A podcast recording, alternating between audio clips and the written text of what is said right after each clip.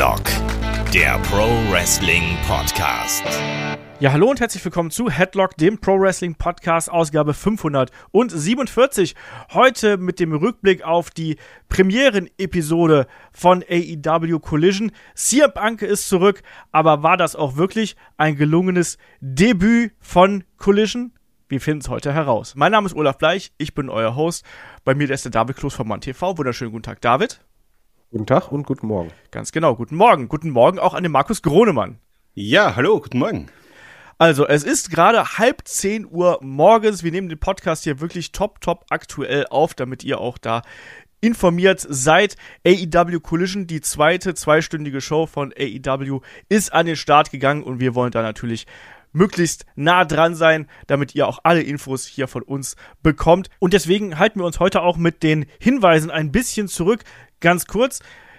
Der Podcast hier ist natürlich voll, voll, voll mit Spoilern. Das heißt, wenn ihr nicht gespoilert werden wollt, am besten den Podcast zu einem späteren Zeitpunkt hören. Ansonsten werden wir heute ähm, die entsprechenden Ergebnisse hier natürlich diskutieren und die Geschehnisse diskutieren, so wie sich das gehört. Kommende Woche geht es weiter mit der Berichterstattung zu AW Forbidden Door. Da haben wir die Preview und die Review natürlich dann auch zeitnah am Start. Am kommenden Wochenende gibt es ähm, den Podcast über den WWF Steroidskandal der 90er, also da mal was Klassisches und obendrein auch in der kommenden Woche gern unsere Social Media Kanäle im Auge behalten. Da werden wir gegen Ende der Woche ein Gewinnspiel zu AW Fight Forever an den Start bringen. Es lohnt sich also und natürlich Patreon und Steady, ihr wisst das. So, erstmal die grundsätzliche Frage. Markus, Vorfeld von AEW Collision, wie war da dein Hype-Level? Wie war deine Vorfreude? Und wie hast du jetzt auch dieses im Vorfeld viel zitierte Interview von CM Punk mit ESPN aufgenommen? Ja, also wir haben da schon im Vorfeld ein bisschen äh, was gehört. Das Interview ist jetzt, glaube ich, am äh, Freitag, glaube ich, oder Donnerstag, Freitag unserer Zeit rausgekommen.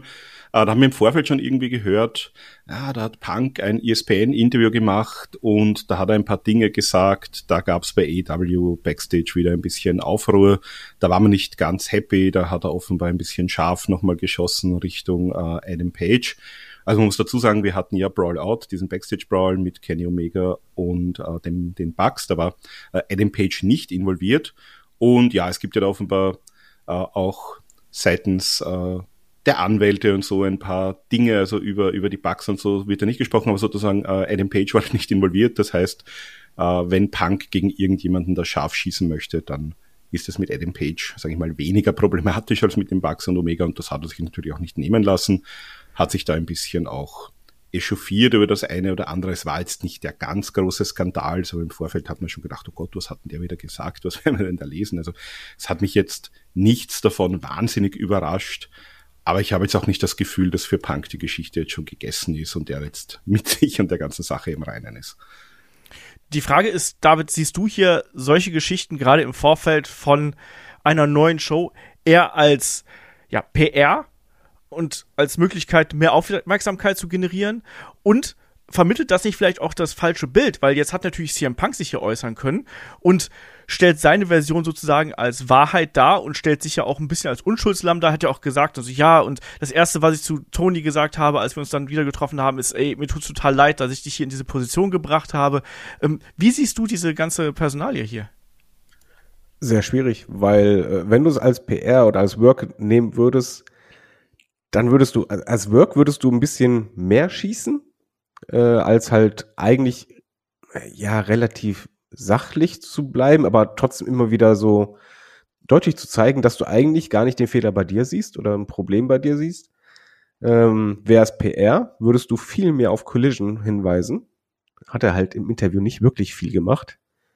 Ähm, außer dass er halt gesagt hat, ja, das, wofür halt Collision da sein soll, damit man halt weitere Stars außer MGF aufbauen äh, sollte und so. Aber wenn du PR machst, dann kannst du das deutlich mehr pushen. Also das war, ich, ich würde es nicht unbedingt sagen, dass das dem Produkt geholfen hat und vor allen Dingen der allgemeinen äh, Stimmung, wo du jetzt eigentlich dachtest, okay, komm, die Elite sind zurück, die sind halt jetzt, machen ihr normales Ding, das Ding ist gegessen, wird auch nicht mehr großartig erwähnt. Jetzt wird es halt irgendwie wieder hochgeholt. Ja, ja, ja. Also, wie gesagt, es war äh, ein schwieriges Interview. Also da am besten auch ruhig nochmal äh, reinhören. Es war nicht so schlimm, wie man das im Vorfeld gedacht hat, aber es war trotzdem eben so, dass es einige Punkte gibt, wo man sich fragen kann. Ja, also klar, er hat sich, er hat sich dafür entschuldigt bei Tony Khan, das macht er jetzt öffentlich. Alles andere wird dann wiederum aus seiner Sicht ein bisschen anders dargestellt, als sich das äh, liest. Und P äh, CM Punk betont ja dann eben auch nochmal in dem Interview unter anderem, ja, dass er, wie frustriert er gewesen ist, dass er verletzt gewesen ist, wenn man sich das angeschaut hat, dass er da einfach wütend gewesen ist, Schmerzen gehabt hat und so weiter und so fort. Und das kam dann halt alles raus. Gibt auch zu, dass das vielleicht nicht der ideale Weg gewesen ist, aber so, was dann Backstage passiert ist, diese ganze Eskalation, die äh, bleibt eigentlich hier noch sehr, äh, sehr offen. Ne? Und klar sagt er, dass er vieles davon ähm, bereut, aber es, es kommt nicht so wirklich 100% ähm, rüber. Und ich sehe es auch so, es ist nicht die ideale Art und Weise, wie du jetzt eine neue Show hypst. Natürlich hat es ähm, Aufmerksamkeit generiert, aber zugleich, da kommen wir ja auch gleich noch drauf zu sprechen, ähm, gibt es ja auch kein Follow-up. Also die Geschichte mit Hangman Adam Page, die hängt ja jetzt auch in der Luft. Hangman ist in einer anderen Story, ähm, wurde auch hier gar nicht thematisiert bei AEW Collision, so viel sei ich ja schon mal an der Stelle. Im Übrigen von erwähnt. Fans ja auch nicht. Ja. Es, es geht ja auch gar nicht eigentlich um diese Konstellation, aber Punk erwähnt ihn halt ohne jeden Grund. Das ist ja unnötig, musst du nicht machen. Ja. Naja. Ja, er hat ja auch, er hat ja auch gesagt, quasi, er, er sieht jetzt auch gar nicht, warum das so eine große Geschichte ist mit diesem Backstage-Ball. Hat gemeint, das gibt's ja in jeder anderen Sportart auch, dann wird darüber berichtet und dann ist es wieder gut. Und in den anderen Sportarten, also er bezieht sich natürlich auf, äh, was ich, Football, Basketball, äh, Baseball, äh, Hockey. Ähm, da ist es aber halt auch so, wenn es wirklich irgendwann einen Störenfried im Lockerroom gibt und es eskaliert, dann wird der vielleicht halt aber auch mal getauscht und man holt dafür von einer anderen Mannschaft äh, jemand anderen rein. Ähm, das hat man mit Punk natürlich auch nicht gemacht, sondern da hat es halt mehr oder weniger jetzt geheißen, gut, ähm, was auch immer hinter den Kulissen da jetzt auch mit irgendwelchen Anwälten oder sowas äh, vereinbart wurde. Aber sozusagen für den, für den Fan und für die Öffentlichkeit gab es ja bis auf diese Suspendierungen, äh, die bei Punk ja sowieso auch mit der Verletzungspause einherging, äh, keine Konsequenzen und es wurde auch nie irgendwie angesprochen. Also, wenn du jetzt nicht gerade irgendwie ein Wrestling. Gegenteil. Punk ist ja auch das, das Face von Collision, wurde damit ja. geworben mit dem großen Comeback. Er, er hat damit geworben in dem Promo-Video, dass er noch nicht weiß, was er sagen wird. Und äh, der Main Event wurde ja auch vorher gespoilert und angekündigt, ähm, wo er halt auch dasteht. Also ist er das Gegenteil von dem. Na, vor allem, wenn du nicht wirklich ein Wrestling-Insider bist, sondern ich sage jetzt mal so ein normaler Fernsehzuseher, ähm, das war ja auch das Thema bei der, bei der Doku, bei All Access. Ähm, da hat man quasi gesagt, na, die Young Bucks sind jetzt nicht da, die kommen jetzt wieder und sie haben dann in den Interviews gesagt, ja, wir haben schon überlegt, vielleicht hören wir auf mit dem Wrestling. Aber was eigentlich genau passiert ist, hast du als normaler Zuseher nie erfahren und das hast du auch jetzt sozusagen in den, äh, in den Interviews nicht wirklich erfahren. Du weißt halt, irgendwas muss vorgefallen sein, aber dadurch, dass niemand eigentlich darüber sprechen darf, wird auch nicht darüber gesprochen. Und Aus, außer äh, die, die Anmerkung von Punk, ähm, die mehrfach fiel, dass er halt, dass die Aussprache noch nicht erfolgt ist, sondern oder nicht erfolgt ist, äh, es aber mehrfach, hat er es ja betont, nicht an ihn lag, dass er es nicht versucht hätte. Ja. Das war sagt, so eine Spitze. Ja, die Frage ist halt, musst du es machen oder, oder hebt es halt den Hype-Level auf Collision? Und weil ich muss mal ehrlich sagen, ich bin ja AEW-Fan und ich gucke halt primär AEW. So richtiger Hype war halt nicht da. Und für mich persönlich äh, hättest du das Interview einfach sehr gut nutzen können. Mach es nochmal. Äh, aber ich finde im Aufbau, also jetzt bevor wir zur Show kommen, ich fand es nicht klug, dass du den Main Event ankündigst.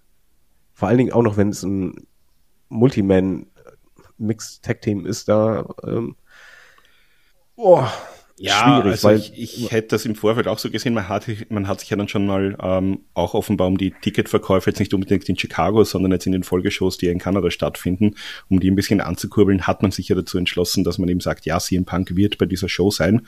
Ähm, das hat man ja bei seinem Debüt äh, ist das so ein bisschen in der Luft gehangen, aber man hat es nie offiziell ausgesprochen. Und ich denke, es hätte wahrscheinlich auch gereicht zu sagen, äh, ja, CM Punk ist auf der Show, äh, dann macht er eben sein Interview und dann kann ich ja irgendwie einen Engel machen und sagen, so, und das ist jetzt unser Main Event und wir sehen, ja, und irgendwie wir sehen Grund, Punk jetzt auf Wrestling. Genau. Also genau. es gab ja keinen Grund und das Problem ist halt auch, wenn du schon mit dem Main Event wirbst, muss es halt auch einer sein, der halt Tickets verkauft. Und ich weiß jetzt halt nicht, ob diese Konstellation weiß, ja, nicht so, super gehypt nicht, so aus dem, nicht aus dem Blauen heraus. Also wenn, wenn man jetzt schon einen Jay White, es, es gibt ja so die Äh, die Gerüchte besagen ja, die, die ersten Dinge sollen sein Punk gegen Joe, beziehungsweise Punk auch gegen Jay White. Und Jay White ist ja jetzt in den USA auch noch nicht so etabliert. Also wenn ich das irgendwie mache, Jay White kommt raus, unterbricht das große Interview von CM Punk, fordert ihn irgendwie heraus, äh, dann kommen vielleicht noch FTR, wenn die eben jetzt ihre Geschichte mit äh, White und äh, dem Bullet Club Gold hatten und dann vielleicht noch Samoa Joe raus, sozusagen, um das Ganze auszugleichen, drei gegen drei. Äh, dann ist auch mein Hype-Level als Zuseher und in der Halle wahrscheinlich ein bisschen anderer, als wenn du mir diesen Main Event hier ohne irgendeine große Hintergrundgeschichte mal im Vorfeld so hinklatscht. Also hat alles seine Vor- und Nachteile.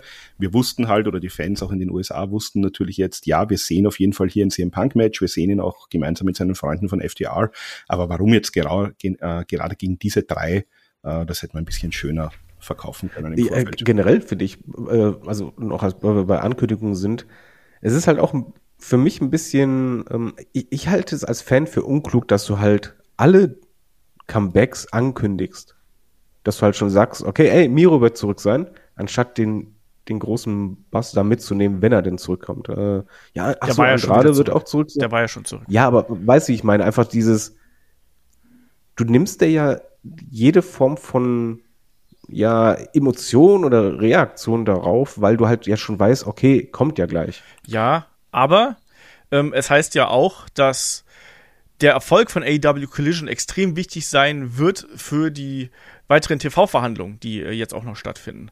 Und entsprechend kommst du da mit Reaktionen eben nicht weiter, sondern du musst eigentlich jetzt gleich von Beginn an die Quoten ziehen und die ziehst du eben nun mal nicht mit nebulösen Ankündigungen oder mit Andeutungen, sondern ja, da musst die, du dann eben ein bisschen fester sein. Aber die Quote, die Quote der ersten Sendung wäre schon mit Punk bestätigt gewesen und wir haben, ja, wir haben Miro gesehen, aber es hätte gereicht zu sagen, Miro, das war ja auch Teil der Ankündigung, der Presseankündigung, Miro wird Teil von Collision sein und ich muss jetzt nicht unbedingt im Vorfeld sagen, der ist auch in der ersten Show im Ring, sondern äh, da kommen wir dann später dazu, wenn wir uns die, die Dinge Match für Match anschauen. Aber wenn da ein Tony Nies im Ring ist und sagt so, äh, jeder, der da irgendwie glaubt, der ist fit genug und dann bringe ich halt Miro, dann habe ich den quasi eh schon angekündigt, dass der dabei sein wird.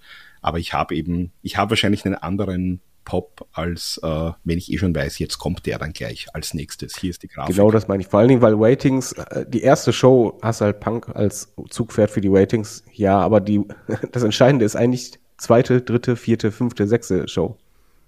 So, so, egal, kommen wir doch zu Collision. Ich wollte gerade sagen, jetzt lass mal hier rüberkommen. Ihr habt schon gemerkt, natürlich äh, hier nochmal Spoilerwarnung. Also wir werden jetzt ganz top aktuell über die ganzen Geschichten sprechen. Wer jetzt das äh, ungespoilert äh, schauen möchte, der möge jetzt den Podcast vielleicht ein bisschen später hören. Nur so aus Sicherheitsgründen an der Stelle nochmal. Ja, ähm, kommen wir dann erstmal hier zum Drumherum. Also nicht nur das Drumherum, was im Vorfeld stattgefunden hat, sondern auch das Drumherum der Show an sich. Production Value, äh, Intro, Theme Song. Da war ich ja erstmal ein bisschen überrascht. Also das Intro vom Schnitt her sehr schön. Die Auswahl der Musik hat mich dann doch, ich sag's mal vorsichtig, sehr, sehr überrascht. Es war nämlich Elton John mit Saturday Nights Alright for Fighting. Und das ist nicht die musikalische Richtung, die ich sonst mit Wrestling assoziiere. Ähm, David, wir haben ganz kurz im Vorgespräch schon gesagt, meine Güte, das war mal eine Überraschung. Ich war überrascht und verwundert und schockiert vielleicht auch ein bisschen.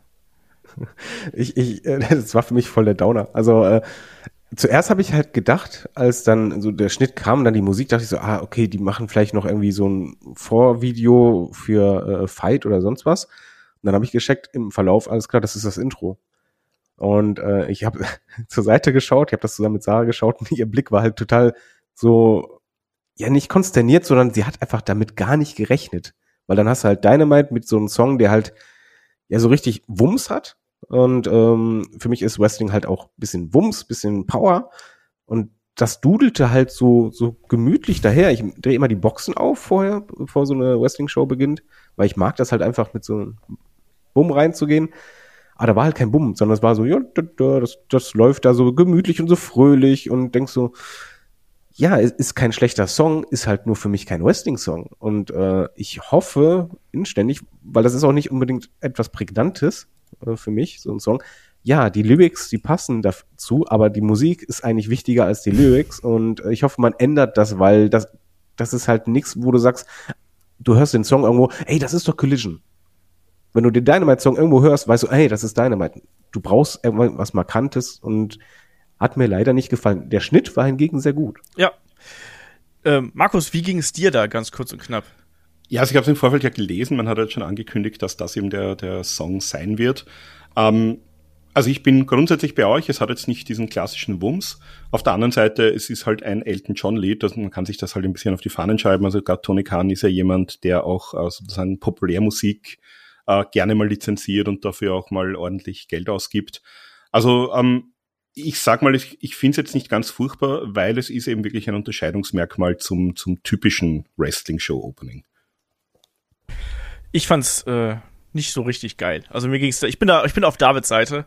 Klar ist es ein Unterscheidungsmerkmal, aber ich weiß auch nicht, inwiefern jetzt junge Leute zum Beispiel am Samstagabend dadurch motiviert werden sollen, einzuschalten, wenn sie eben einen Elton John Song da haben. Ja, der hat jetzt zuletzt noch mal einen Song in den Charts gehabt, alles gut, aber mh, hm, weiß ich nicht.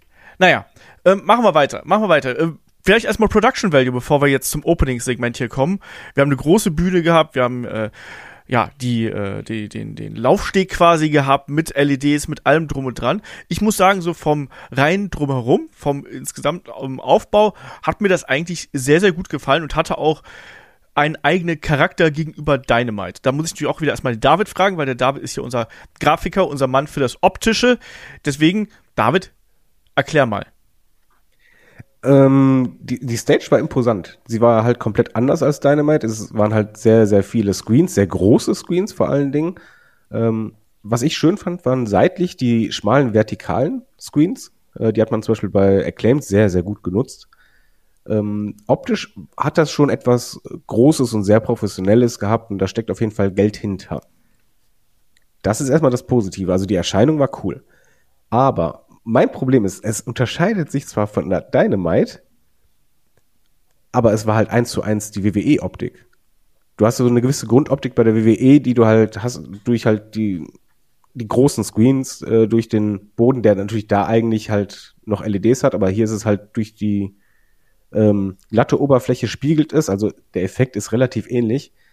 Ähm, die Stage selber ansonsten ich finde die wirklich cool. Die kann man auch gerne so lassen. Aber was dann mein Problem war, dass das Kommentatorenpult seitlich ist und dann äh, unten in der Ecke, genau wie bei der WWE, diese selbe Box, wo dann halt dahinter die Stühle sind und so weiter. Und ich dachte nur, ey, ich, ich mag ja Dynamite, weil es halt anders ist. Und ich, ich will ja auch erkennen, dass ich gerade eine andere Company gucke. Und ich finde, darunter leidet für mich Collision generell, man hat sich extrem an der WWE orientiert. Und du hast halt eine extrem ähnliche WWE-Optik gehabt. Und du bist eigentlich gewohnt bei Dynamite, das Publikum ist rundherum nah dran. Und hier ist auf einmal dieses Pult. Und dieses Pult hat nicht nur dieses Pult, sondern auch noch diese Ecke. Und ich hoffe, man ändert das, dass man das irgendwann mal hoch wieder auf die Stage legt, weil ich finde, du musst dich als Company, du kannst dich gern an anderen Companies orientieren, du solltest trotzdem optisch dich klar unterscheiden, dass wenn man einschaltet, sagt, das ist anders. Irgendwann die Schnitte, die Regie war ein bisschen anders äh, als sonst. Die, die ging auch ein bisschen Richtung WWE, wie die das halt machen. Sehr, sehr viele äh, Nearshots, ähm, mehr, mehr äh, Schnitte drin gehabt. Aber das mit dem Pult hat mich gestört. Value ist definitiv da. Was ich allerdings echt nicht gut fand, und das wird auf jeden Fall geändert, das garantiere ich, waren die ähm, Einblendungen. Mhm. Weil die Einblendungen, die hatten zwar drumherum seitlich dieses technische, diesen technischen Rahmen sehr gut, aber die Schrift war komplett ohne Hintergrund. Kannst du theoretisch machen. Das Problem ist dann einfach nur erstens, wenn du es nicht schaffst, die Schrift zentriert darzustellen, haben sie nicht, weil die Schrift unten äh, war sehr dünn und die war nie zentriert, sondern die war halt thematisch zentriert, aber wenn rechts ein bisschen mehr stand, ging das halt rechts rüber und es sah halt nicht gut aus. Also du brauchst definitiv einen Hintergrund, der irgendwas da macht oder zumindest irgendwie einen Teilhintergrund. Also die Einblendungen von Namen, von Titel oder so waren nicht gut gemacht. Okay. Markus, möchtest du noch was ergänzen? Ja, also man hatte vor einigen äh, Monaten Mike Mansouri von der äh, WWE geholt. Der war dort ziemlich hoch schon in der ähm, ja, im Production-Bereich angesiedelt, war, war ja auch Vice President of Production, glaube ich, bei der WWE zuletzt. Äh, ich kann mir halt vorstellen, dass der ein bisschen äh, da seine Handschrift auch bei dieser kompletten Neukonzeption äh, mit reingebracht hat. Und was man vielleicht nicht vergessen darf, äh, ich weiß jetzt nicht, wie sehr ähm, Warner Brothers Discovery da involviert war, auch jetzt irgendwie dieses Set-Design abzunehmen, abzustimmen. Es kann natürlich durchaus sein, dass die ein bisschen sich auch gewünscht haben, äh, vielleicht können wir was machen, was wirklich so ein bisschen in Richtung Optik des Marktführers geht, damit eben gerade die Leute, die Samstagabends vielleicht durchseppen, ähm, da eher mal hängen bleiben und sagen, ach, das ist doch das Wrestling, das kenne ich doch auch vom Montag und vom Freitag vielleicht schon. Ähm, vielleicht sogar ein bisschen auf, auf den ersten Blick äh, sich denken, vielleicht ist das die WWE, da bleibe ich mal kurz dran. Also kann, das hat übrigens Sarah gesagt. Kann sein, dass das kurz so, gesagt, das sieht aus wie War. Ja, kann sein, dass das vielleicht sogar ein bisschen Absicht war, um so die ähm, die Leute, die einfach mal Samstagabends durchseppen, die sonst vielleicht unter der Woche weniger Fernsehen, man darf nicht vergessen, hast ja doch ein bisschen ein anderes Publikum, ähm, um die vielleicht eher gleich mal mit der, mit der Optik einzufangen und die mal äh, eher am, am Weiterseppen zu hindern. Ja, möglich, möglich. Also äh, ihr habt, glaube ich, alles äh, Notwendige zu dem äh, Ding gesagt. Mir hat's von der Optik her jetzt ganz gut gefallen. Ähm, aber ich glaube, da gibt's auch noch Verbesserungspotenzial. Mir sind vor allem ein paar äh, Schnitte negativ aufgefallen, wo teilweise auch die Blenden nicht richtig äh, gesetzt gewesen sind. Ich glaube, da hat man noch einiges an äh, Verbesserungspotenzial. Ich, ich wollte sagen, es kann natürlich auch sein, wir dürfen ja nicht vergessen, ähm, wir haben jetzt immer auch ge gesprochen über, was das für die Wrestler bedeuten würde, wenn die bei beiden Shows sind, jetzt auch von den Travel Days. Du bist quasi Dienstag hin, Mittwoch äh, Dynamite, Donnerstag weiter, dann bist du Freitag zu Hause, musst Freitag schon wieder los. Ähm, das gilt wahrscheinlich auch für die Production Crew. Das heißt, ich kann mir vorstellen, dass man vielleicht auch jetzt äh, ein paar die Production Crew aufgestockt hat und dass da jetzt einfach auch teilweise neue Leute dabei sind, die sich erstmal ein bisschen eingrooven müssen. Also ich weiß nicht, ob das wirklich das gleiche Team ist, das auch äh, Mittwochs Dynamite macht. Und von daher äh, also so könnte ich mir solche, solche kleineren Fehler äh, zu Beginn nochmal erklären. Da, aber ich meine, bei Dynamite gibt es auch genug Fehler. Also nicht, aber ich glaube auch, man, man, muss sich da halt einpendeln, dann mal gucken. Vom Gefühl her würde ich sagen, das war ein anderes Team und zumindest auch, äh, wie das im TV rüberkommt, weil es wirkte anders als Dynamite und es wirkte sehr, sehr in eine andere Richtung, die ich sonst kenne. Äh, was sagt ihr denn zum Kommentatorenpult? Ist euch das überhaupt aufgefallen? Oder ja, na klar. Also, wie, also wir, weil wir, wir fanden, also, wenn du halt diesen White Shot hast, dann sah das halt eins zu eins aus, als wäre das War. Ja, also das fand ich, ist mir tatsächlich gar nicht so negativ aufgefallen wie dir jetzt. Aber ich glaube, das liegt auch daran, dass ich da äh, nicht so drauf achte, sondern mir war da viel wichtiger, wer da am Mikrofon gesessen hat. Und da war erstmal jemand, den ich sehr, sehr schätze, das ist Nigel McGuinness und Kevin Kelly war auch dabei. Fand ich okay, aber man merkt auch, da ist noch ein bisschen äh, Verbesserungspotenzial nach oben. Markus, wie ging es dir mit der Kombination hier? Ja, also ich mag die beiden sehr, sehr gerne, also nicht nur Nigel, sondern auch äh, Kevin Kelly. Ich habe es, glaube ich, kurz in den Discord äh, geschrieben. Ich habe das ein bisschen reingeschaut, wer da sonst noch guckt. Äh, ich habe es live geguckt und äh, habe da reingeschrieben, also mir gefallen die beiden sehr gut. Ich muss mich erst dran gewöhnen, dass ich quasi EW sehe und äh, es ist zur Hälfte New Japan und zur Hälfte NXT UK. Ähm, aber grundsätzlich haben mir die beiden schon ganz gut gefallen, ähm, müssen sich natürlich ein bisschen einspielen. Es war ein bisschen, also hat auch jemand auf Discord geschrieben, es war ein bisschen eigenartiger, AW komplett ohne Excalibur zu hören, also zumindest bei einer, bei einer Main-Show. Aber äh, die, die haben schon beide ihren sehr guten Stil. Äh, die bringen da schon auch ihr eigenes Ding rein, äh, gerade auch zum Schluss dann mit äh, Jim Ross gemeinsam, wobei Jim Ross natürlich stark angeschlagen war, da kommen wir dann gleich noch dazu.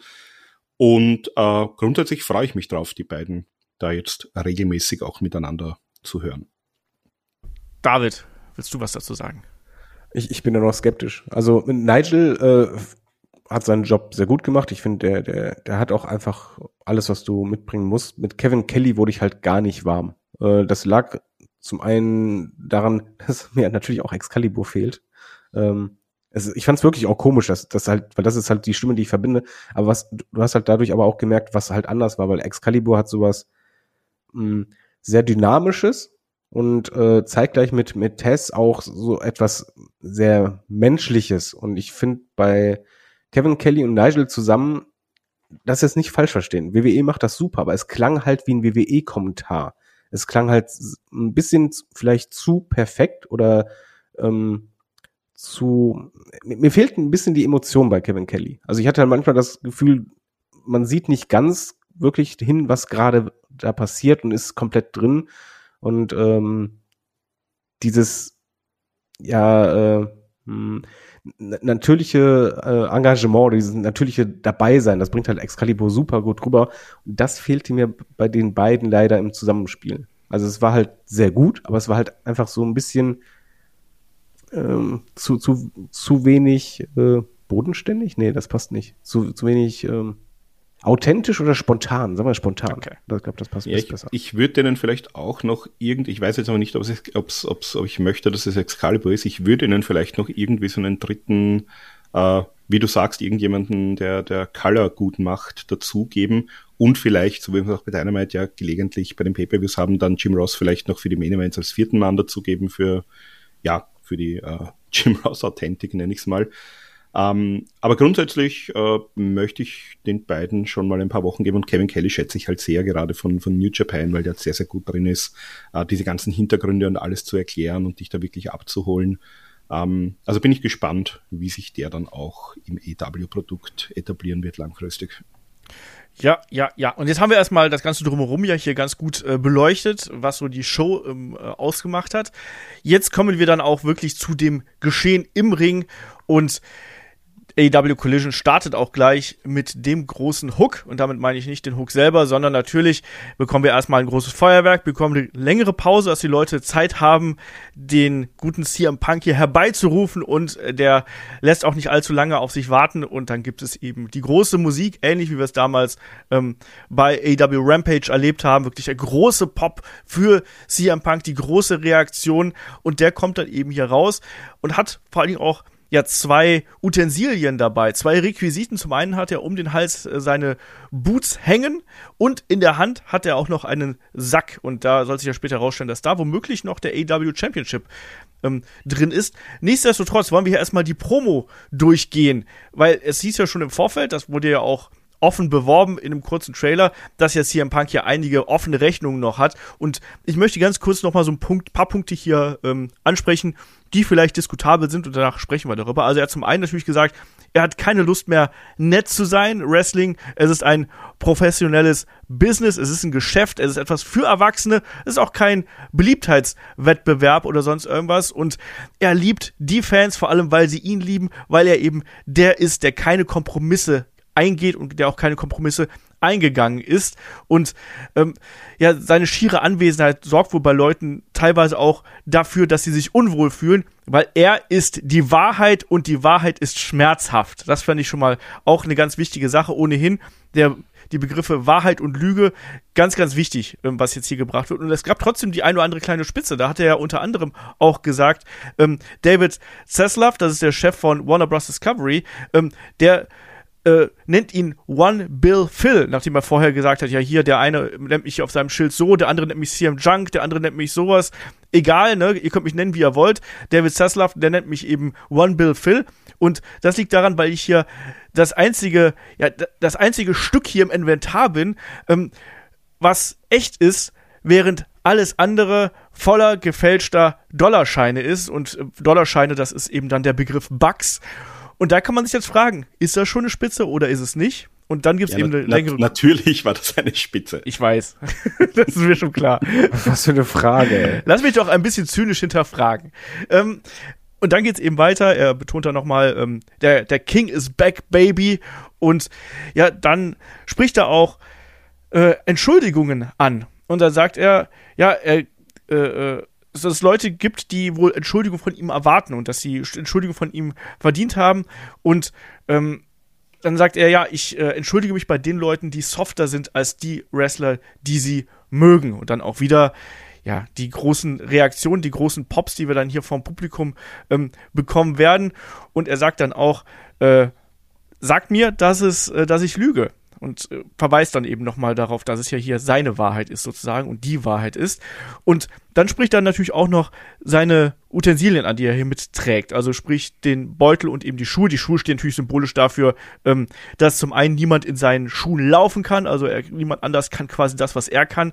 Aber auch natürlich gibt's ja diese symbolische Geste, man stellt die Schuhe in den Ring und damit ist die Karriere vorbei. Das ist hier natürlich noch nicht der Fall. Aber ähm, er sagt, betont dann auch zu dem Inhalt des Beutels, den er dabei hat, den Tonbeutel, ähm, das hier im Beutel habe ich verdient und habe mir erarbeitet und ich werde dies erst abgeben, wenn ich gepinnt wurde oder wenn ich aufgegeben habe. Also wir haben hier schon einen kleinen Schuss in Richtung MJF auf jeden Fall. Und dann endet eben die äh, Promo hier an der Stelle. So, einiges, was wir aufarbeiten müssen. Ähm, ich fange erst mit Markus an. Markus, hier gab es eine Reihe von Spitzen in die eine oder andere Richtung. Und hier gibt es natürlich auch eine Art und Weise, wie sich hier im Punk darstellt. Ähm, wie echt war das, was wir jetzt hier gesehen haben? Ähm, und wie deutlich war das auch? Und wie sehr werden sich auch Leute hinter den Kulissen vielleicht wieder angepieselt fühlen, wenn dann eben so Spitzen kommen, wie die Sache mit den Bugs zum Beispiel?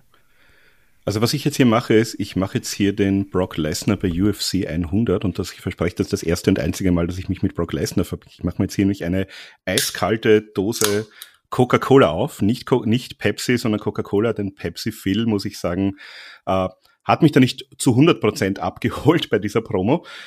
Ähm, also zum, zum einen mal die Promo selbst war natürlich sehr, sehr gut und hat genau eigentlich das gemacht, was sich die Leute erwartet haben. Also ich habe hier einen, einen kontroversen Punk bekommen, ich habe eine Promo bekommen, wo die Leute auf jeden Fall drüber sprechen werden. Ähm, und ich habe keinen, ich sag mal, unauthentischen CM Punk gesehen. Also ich weiß auch nicht, ob ich es ihm abgenommen hätte, wenn er sich jetzt hingestellt hätte und gesagt, oh, es tut mir alles so leid und ich wollte das nicht und äh, ich verspreche euch, das wird nie wieder passieren und wir werden es irgendwie aussprechen. Also äh, ich weiß nicht, das, das wäre vielleicht sinnvoll gewesen. Das ist vielleicht auch sinnvoll, wenn er das Backstage in irgendeiner Form tut. Das wissen wir halt nicht, ähm, was da jetzt sozusagen Wahrheit ist und was nicht. Für die Leute äh, in der Halle, für die Leute auf den Bildschirmen war es, glaube ich, ein CM Punk Promo. Also wir haben den bekommen, den wir wollen. Und es ist natürlich äh, sehr schlau gemacht, weil es war klar, der kommt in Chicago in seiner Heimatstadt raus, da wird es natürlich den Monster Pop geben und da wird er natürlich der der Second City Saint sein, der er halt ist äh, in Chicago und in seiner in der unmittelbaren Umgebung. Ähm, es war aber kein reines Babyface-Promo, er hat da schon sehr stark angeeckt und das hilft natürlich in anderen Städten, wo wir uns, äh, wir haben es auch schon bei den Ankündigungen immer wieder gesehen, wo eben auf den CM Punk nicht so wahnsinnig toll reagiert wurde.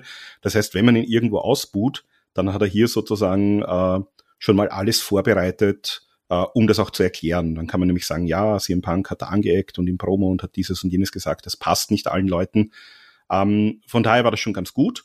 Ähm, zum Thema mit dem, mit dem Gürtel und äh, dass er den äh, sich verdient hat. Also er hat quasi auch gesagt, äh, MJF, der sagt immer, oder generell ist es die Meinung, es gab, äh, es gab dieses Dog-Collar-Match, dass er dann auch, äh, und wie er es gesagt hat, das hat auch gewonnen. Es ist nicht das beste, es ist nicht nur das beste Dog-Collar-Match aller Zeiten, sondern er hat das beste Dog-Collar-Match aller Zeiten auch gewonnen. Äh, ganz klar der Hinweis sozusagen, dass er hier auch den aktuellen Champion besiegt hat, äh, dass er den Titel halt nie verloren hat äh, und dementsprechend gibt es schon diesen Bild. Jetzt ist halt natürlich die Frage, diese Spitzen gegen die Young Bucks, das bringt halt gar nichts, äh, wenn die nicht miteinander arbeiten werden. Und so wie es im Moment zumindest aussieht und von allem, was man so hinter den Kulissen hört, ob es jetzt gut gestreut ist oder nicht. Äh, mit Stand heute sieht es eben nicht so aus, als würden die Young Bucks und CM Punk und Kenny Omega in irgendeiner Art äh, im Ring aufeinandertreffen und aus dem Ganzen eine Storyline machen. Das heißt, von daher war das einfach mal eine Spitze, die kann ich in so einem Promo, in so einem Szenario bringen. Sie bringt halt nichts und sie äh, bringt mich halt nicht zu einem Match. Das mit MJF fand ich interessant, weil wir haben jetzt sozusagen mal Adam Cole als nächsten potenziellen Herausforderer und jetzt ist natürlich die Frage, äh, wann wird es denn dieses MJF CM Punk aufeinandertreffen geben? Das war ja geplant für nach All Out, also da ist ja äh, damals MJF, wenn wir uns erinnern, als der Teufel zurückgekehrt, hat sich sozusagen den Number One Contender Shot geholt. Das hätte eigentlich zu einem Titelmatch gegen Punk langfristig in den Beinen der nächsten PPVs führen sollen. Jetzt ist natürlich die Frage, bekommen wir dieses Match bei All In in London, bekommen wir es vielleicht bei All Out, wird es vielleicht noch ein bisschen länger in die Zukunft geschoben, war das jetzt einmal so der erste Tease, kann jetzt MJF sozusagen äh, da immer wieder einhaken, kann in CM Punk auf der anderen Seite einhaken, also da, da hat man mal, sage ich mal, ein, ein potenzielles Programm im Hintergrund, in der Hinterhand, das man jederzeit ausspielen kann, wenn man es braucht. Ähm, was ich sehr schön finden würde und was ich mir in manchen Städten auch vorstellen kann, irgendwann werden wir diese Konfrontation Punk MJF kriegen und ich würde es sehr lustig finden, wenn man Punk dann ausbuht und MJF zujubelt. Halte ich für gar nicht so unwahrscheinlich, ehrlich gesagt. Ähm, lass mal gerade vielleicht noch ganz kurz äh, an dieser Geschichte mit dem Belt festhalten, weil zum einen hat er ja nicht gezeigt, dass da wirklich was in dem Beutel ist. Also wir haben nicht gesehen, was da drin steckt, sondern dieser Beutel war halt wirklich nur ein Beutel mit offensichtlichem Inhalt. Vielleicht waren da auch andere Turnschuhe drin, vielleicht war da auch schmutzige Wäsche drin, die er noch äh, waschen musste. Man Oder weiß es nicht ganz genau. Ähm, und David, die andere Frage ist, untergräbt man dadurch nicht die Integrität seines Champions? Ich meine jetzt nicht, dass der MJF-Charakter super integer wäre, aber untergräbt man damit nicht macht man damit nicht genau denselben Fehler und dasselbe Problem, was man schon vorher mit dem CM Punk gehabt hat, nämlich dass darunter womöglich etablierte eigene Stars wieder leiden? Ja. äh, ich, ich gehe mal ganz kurz durch, durch die Promo. Also allgemein, ich finde erstmal die Spitzen waren ein bisschen zu erwarten, aber es war halt für mich persönlich zu viel. Weil wenn du halt bedenkst, die, die Promo war ja in zwei Teile aufgeteilt. Einmal halt dieses, ja, ich rede jetzt Klartext und ich bin ja der, der die Wahrheit sagt und die Leute buhen mich ja nur aus, weil ich mich ja nicht verbiege. Das ist der Grund. Ähm, das hat halt sehr viel mehr Zeit in Anspruch genommen als der Part, wo man halt Richtung, äh, ich habe den Titel, ähm, den hat mir eigentlich keiner offiziell richtig abgenommen. Ich habe nicht getappt, ich hab, wurde nicht gepinnt. Äh, ich habe hier die Schuhe, da muss halt erstmal einer groß genug sein, dass er die tragen kann. Und solange bin ich halt hier.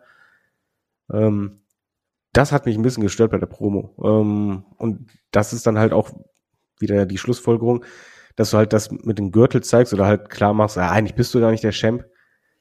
Kannst du machen, aber mach es dann lieber eher dann, wenn der Champ gerade kein, keine Fehde hat oder zumindest die Fehde gerade erst beendet hat, aus, äh, in, in, der er war.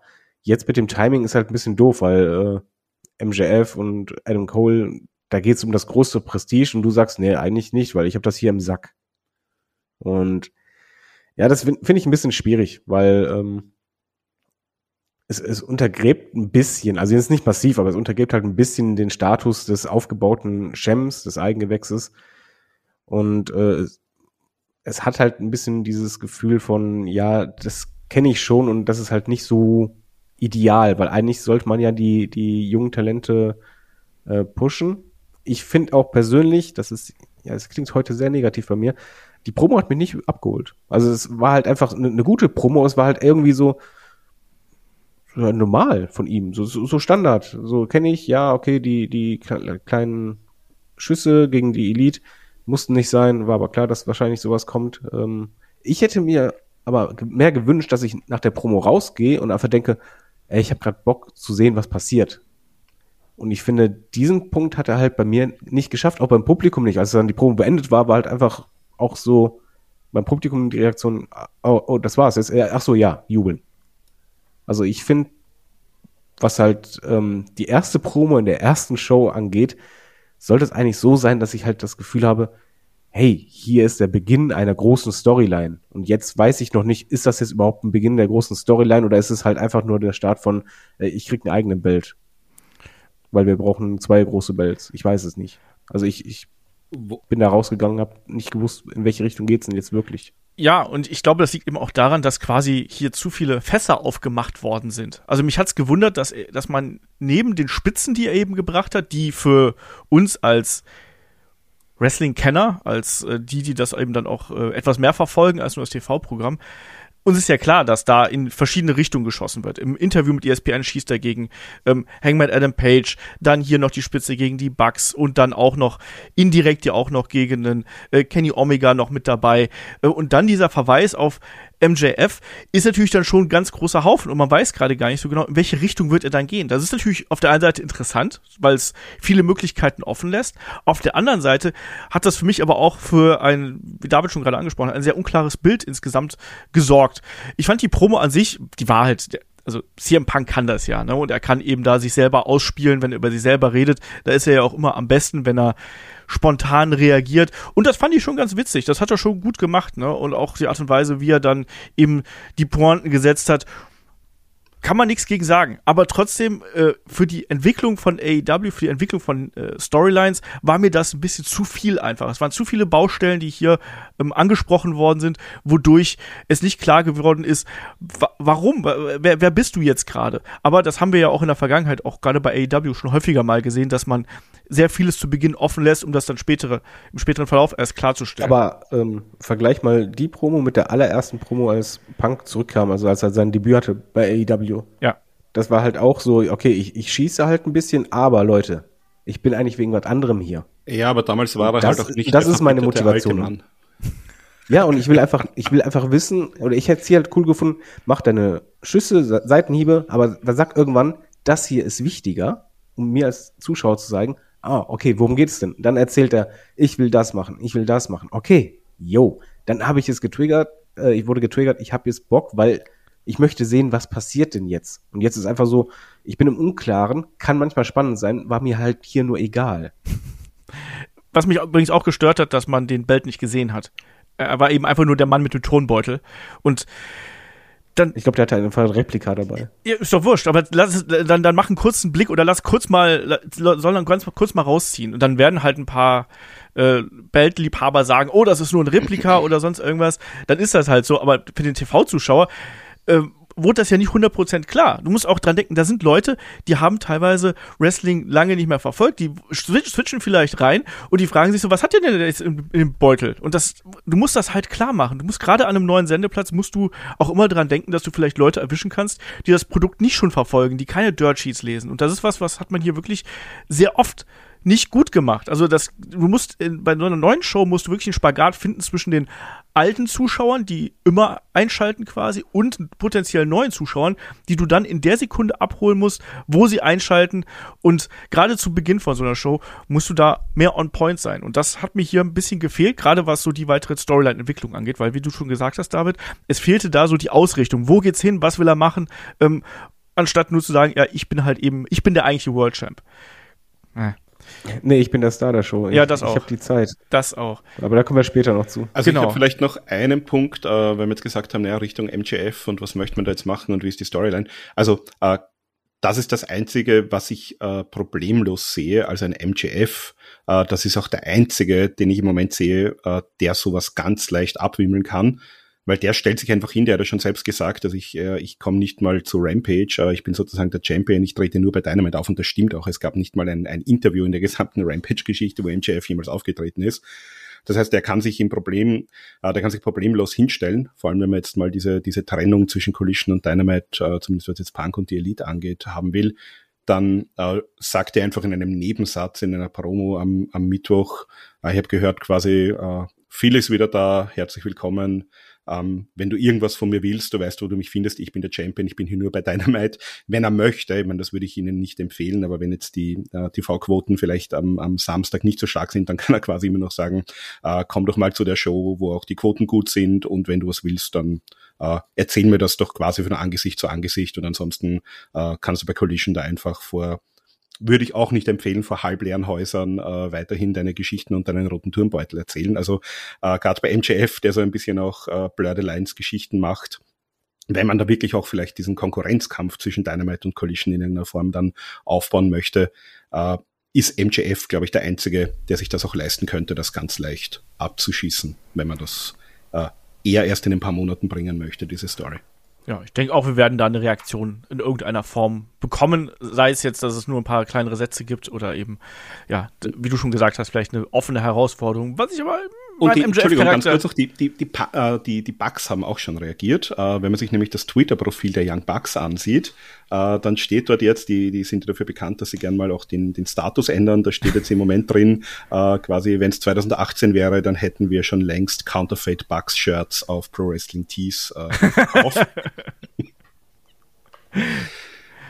Ja, sehr gut. Äh, also dann schließen wir erstmal die Punk-Promo ab. Die Personalie ist hier im Punk, die wird uns ja im Main-Event nochmal begegnen und gehen ja einmal durch die Matches durch. Also, ähm, wir starten erstmal dann nach dieser Promo, da gibt es einen kleinen Rückblick auf die Fehde zwischen äh, Christian Cage, ähm, Wardlow, Luchasaurus, Arn Anderson, diese ganze äh, Story um die TNT Championship und das war ja auch im Vorfeld angekündigt, wir bekommen einen Titel um diesen Gürtel und da treffen natürlich der amtierende Titelträger Wardlow und der Luchasaurus aufeinander und dieses Match, auch wenn es gut 15 Minuten ging, lässt sich eigentlich relativ leicht äh, erklären und die Geschichte dahinter. Nämlich es war eben immer so, zum einen, Arn Anderson war ja nicht zugegen, das heißt, er konnte Wardlow nicht unterstützen nach den Attacken, die wir in den vergangenen Wochen gesehen haben. Der war nicht dabei und in diesem Match war es eigentlich immer so, dass sobald Wardlow einen Vorteil gehabt hat, hat sich Christian Cage irgendwie eingemischt, hat ihn beschimpft, hat äh, sich aufs Apron begeben, sodass er da eben den Fokus verloren hat und das Luchasaurus eingreifen konnte. Das haben wir, glaube ich, drei oder vier Mal im Match gesehen und dann eben auch zum Ende, deswegen springe ich auch gleich dahin. Ähm, vorher war es ein relativ langsamer Big Man Catch, so nenne ich es einfach mal für AW Verhältnisse, inklusive eben der großen Spots von einem äh, Wardlow natürlich. Äh, Luchasaurus gerade zu Beginn sehr langsam unterwegs, ähm, was ich ehrlich gesagt ganz gern mochte, dass er hier nicht mehr diesen schnellen Style gefahren ist. Ähm, gegen Ende war es dann eben so, ähm, Wardlow kommt ins Match zurück, zeigt, ähm, zeigt einen äh, großen Power Slam, es gibt die Swanton, ähm, dann Christian wieder mit der Ablenkung, ähm, Luchasaurus dann eben in der Diskussion mit dem Referee quasi, zieht die Aufmerksamkeit von dem Referee weg und während Wardlow, der noch auf dem Turnbuckle hängt quasi, da versucht zu sich zu kommen, kommt eben Christian Cage an mit einer Kamera, schlägt ähm, Wardlow zweimal, dreimal mit der Kamera hier äh, über den Schädel, der fällt runter und es gibt den Pinfall 1, 2, 3, der erneute Titelwechsel. Also schon wieder ist Wardlow nach äh, relativ kurzer Zeit seine TNT Championship los und erneut wechselt eben dieser Titel. Ich fange mal mit David an. David, nachdem ich jetzt ein bisschen die Geschichte hier äh, erklärt habe, wie bist du hier mit dem Match klargekommen, kurz und klar, knapp? Nicht viel.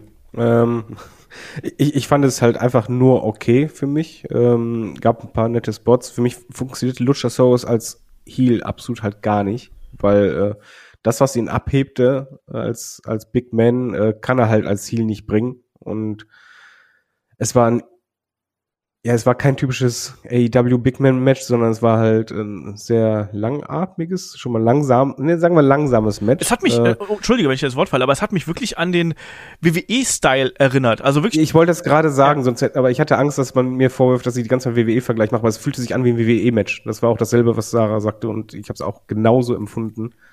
Ähm, was mir gar nicht gefallen hat im Übrigen, dass halt Christian, ja, er ist halt der Heel, der auch ein bisschen feige ist, aber ey, unterm Ring krabbeln ein Christian. Muss ich nicht unbedingt haben. Das, das war mir ein bisschen zu viel, zu, zu sehr schicken Shit. Ähm, was halt nicht zu ihm passt, weil ich ihn halt die letzten Wochen anders erlebt habe.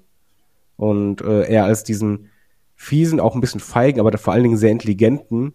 Aber hier war das halt einfach so, ja, so, so 0 auf 15 WWE Heal Manager mäßig. Äh, das Finish.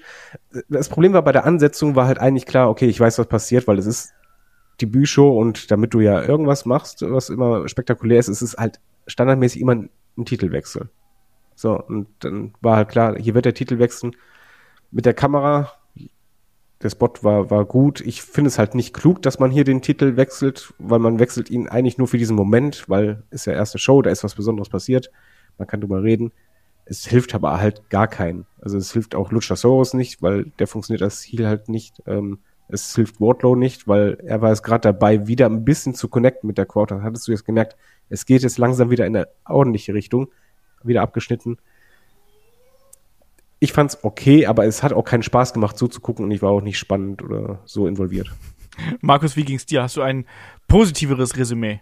Ähm, weniger ein positives. Also es, es passt für mich, dass Luchasaurus jetzt den Titel hat, weil vor allem ähm, den Titel hat in Wahrheit ja jetzt Christian Cage. Äh, der hat sich ja nachher feiern lassen und den Titel in die Höhe gereckt. Also quasi ist das jetzt sein Titel, den er jetzt durch seinen Proxy äh, Luchasaurus äh, errungen hat. Ähm, für mich passt es eigentlich insofern ganz gut, dass ich diesen Titel jetzt von Wardlow wieder weg habe.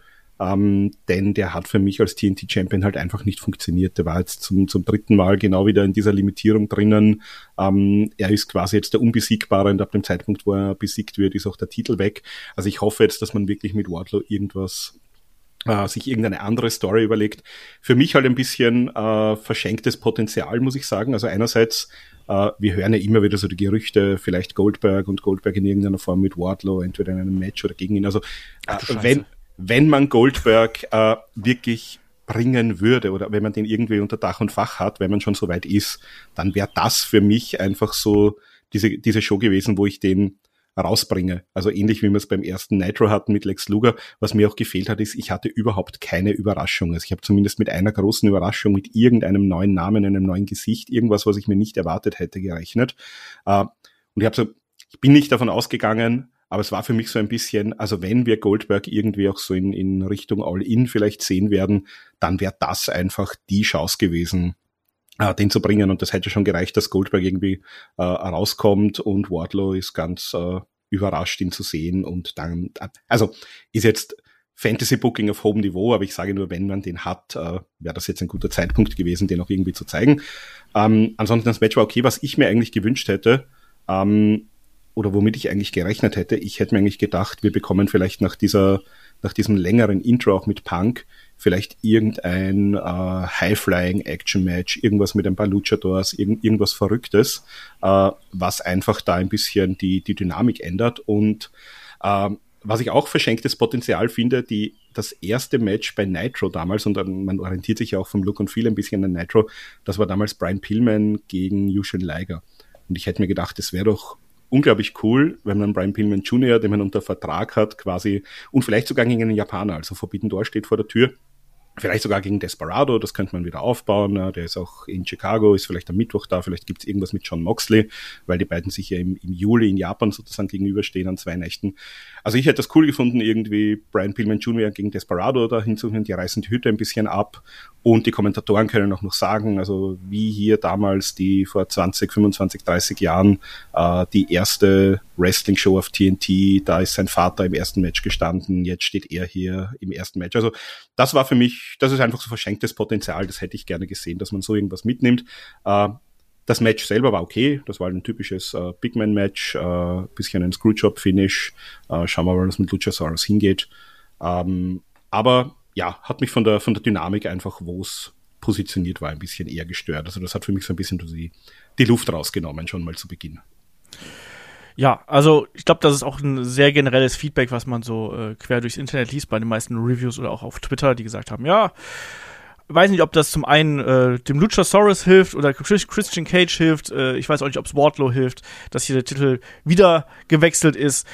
Ähm, und auch das Match an sich, ja, ähm, recht langsam und das habt ihr auch schon recht gut zusammengefasst. Ähm, ich bin da komplett dabei. Ohnehin finde ich, dass man ähm, über das gesamte, über die gesamte Show verteilt eigentlich größtenteils relativ langsame Action gehabt hat. Also wir hatten zwar schon Hard-Hitting-Action dann im Main Event oder auch ein bisschen High-Flying, natürlich bei Buddy Matthews und Andrade, was dann eben danach kam, aber ähm, dieser Flow und auch diese Leichtigkeit, die hat mir hier tatsächlich äh, bei, bei Collision ein bisschen gefehlt, was wir sonst auch gerade bei Dynamite sehr oft haben, dass wir einfach so Chaos-Matches dazwischen haben.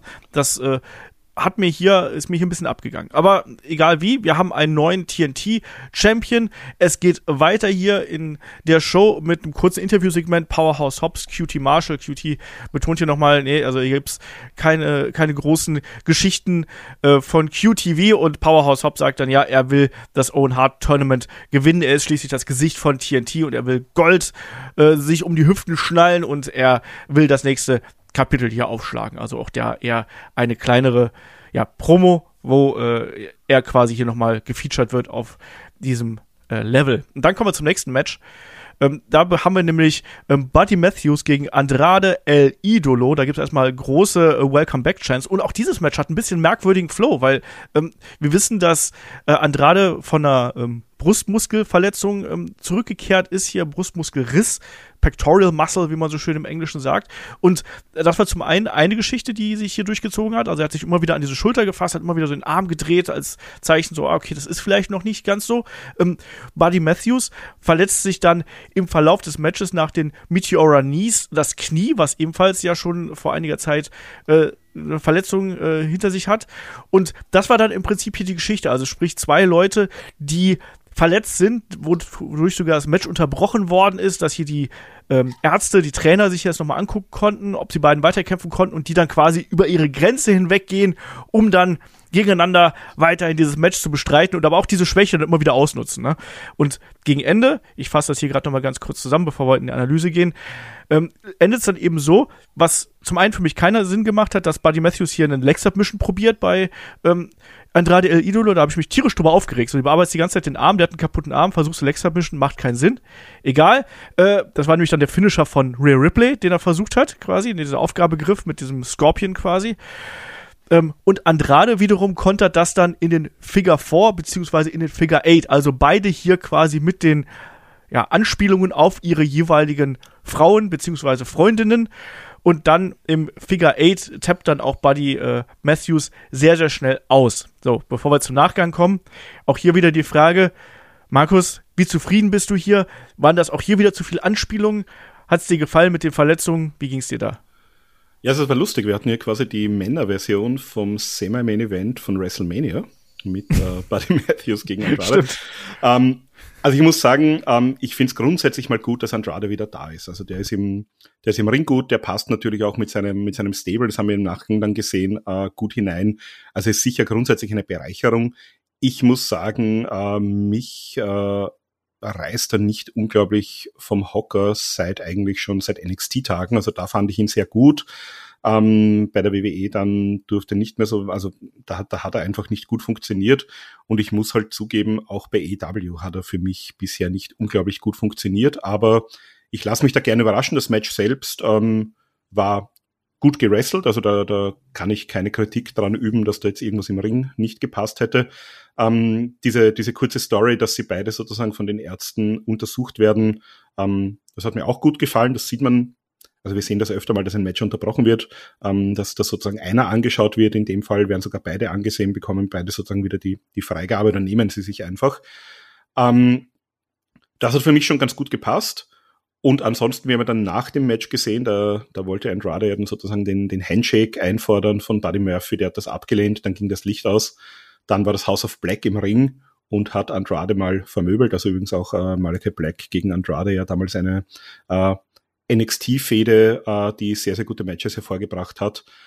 Und ja, also wenn wir die jetzt sehen gegen Andrade, Rush und weiß ich nicht, sei es Tralistico oder sei es ähm, ähm, Preston Vance, wer auch immer, da sozusagen den dritten Mann dann macht. Äh, Preston wahrscheinlich sogar eher so ein bisschen, um den, den Brody King in Schach zu halten.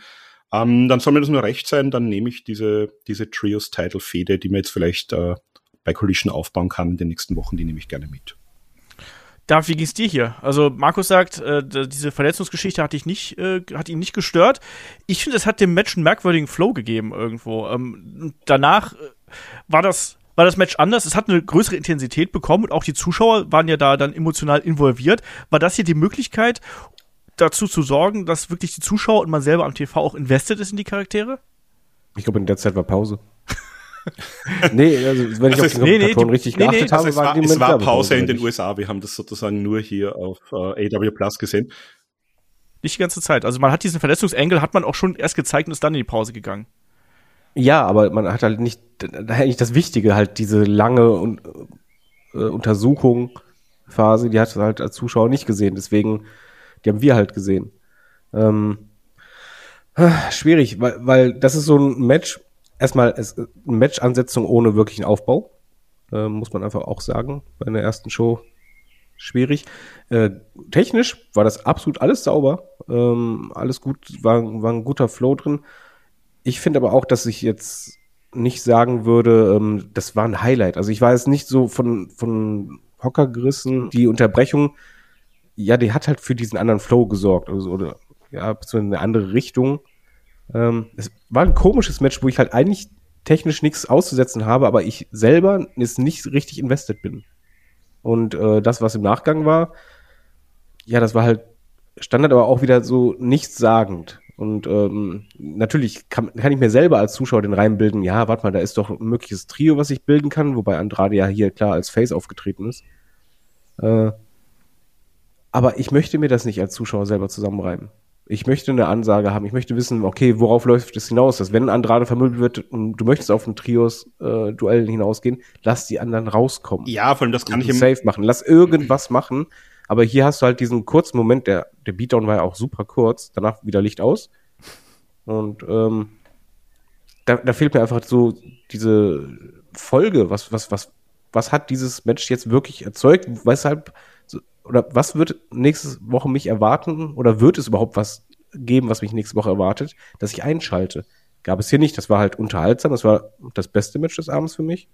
Aber es war auch nicht ähm, so ein Wow-Match, was ich halt oft bei Dynamite habe, wo halt einfach so, oh, Wahnsinn, richtig cool.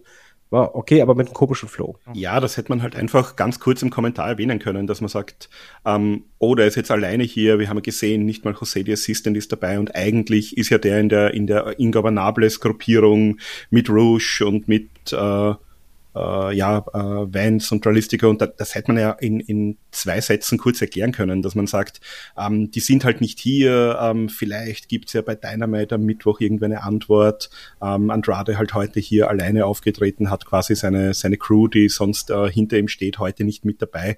Und dann kann ich auch als, als äh, Zuschauer, der eben äh, das jetzt nicht zwischen den Zeilen lesen kann, habe ich so meine Erklärung, ah, okay, der ist auch nicht, der wird jetzt nicht alleine verprügelt, sondern eigentlich hat er auch eine Gruppierung und äh, da, da könnte sich dann irgendwas draus ergeben. Ähm, ja, also das, äh, da bin ich bei David, das hat man ein bisschen, da hat man sich ein bisschen zu sehr darauf verlassen, ähm, dass das alles jetzt Leute sind, die die AEW äh, schon länger verfolgen und kennen. Und gerade eben mit, äh, wir haben dann im, kommen gleich dazu, Miro noch gesehen, wenn ich jetzt sozusagen als, als normaler Zuseher Samstagabends durchwege, jetzt sehe ich, okay, Punk, vielleicht habe ich das irgendwie mitbekommen, den habe ich bei der WWE damals gut gefunden.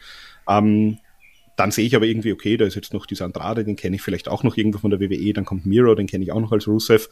Ähm, erstens mal denke ich mir dann, okay, was ist denn das eigentlich hier? Ist, ist das hier sozusagen die, der, das, das Abstellgleis für, für äh, gealtete WWE-Stars, die es dort nicht irgendwie gepackt haben?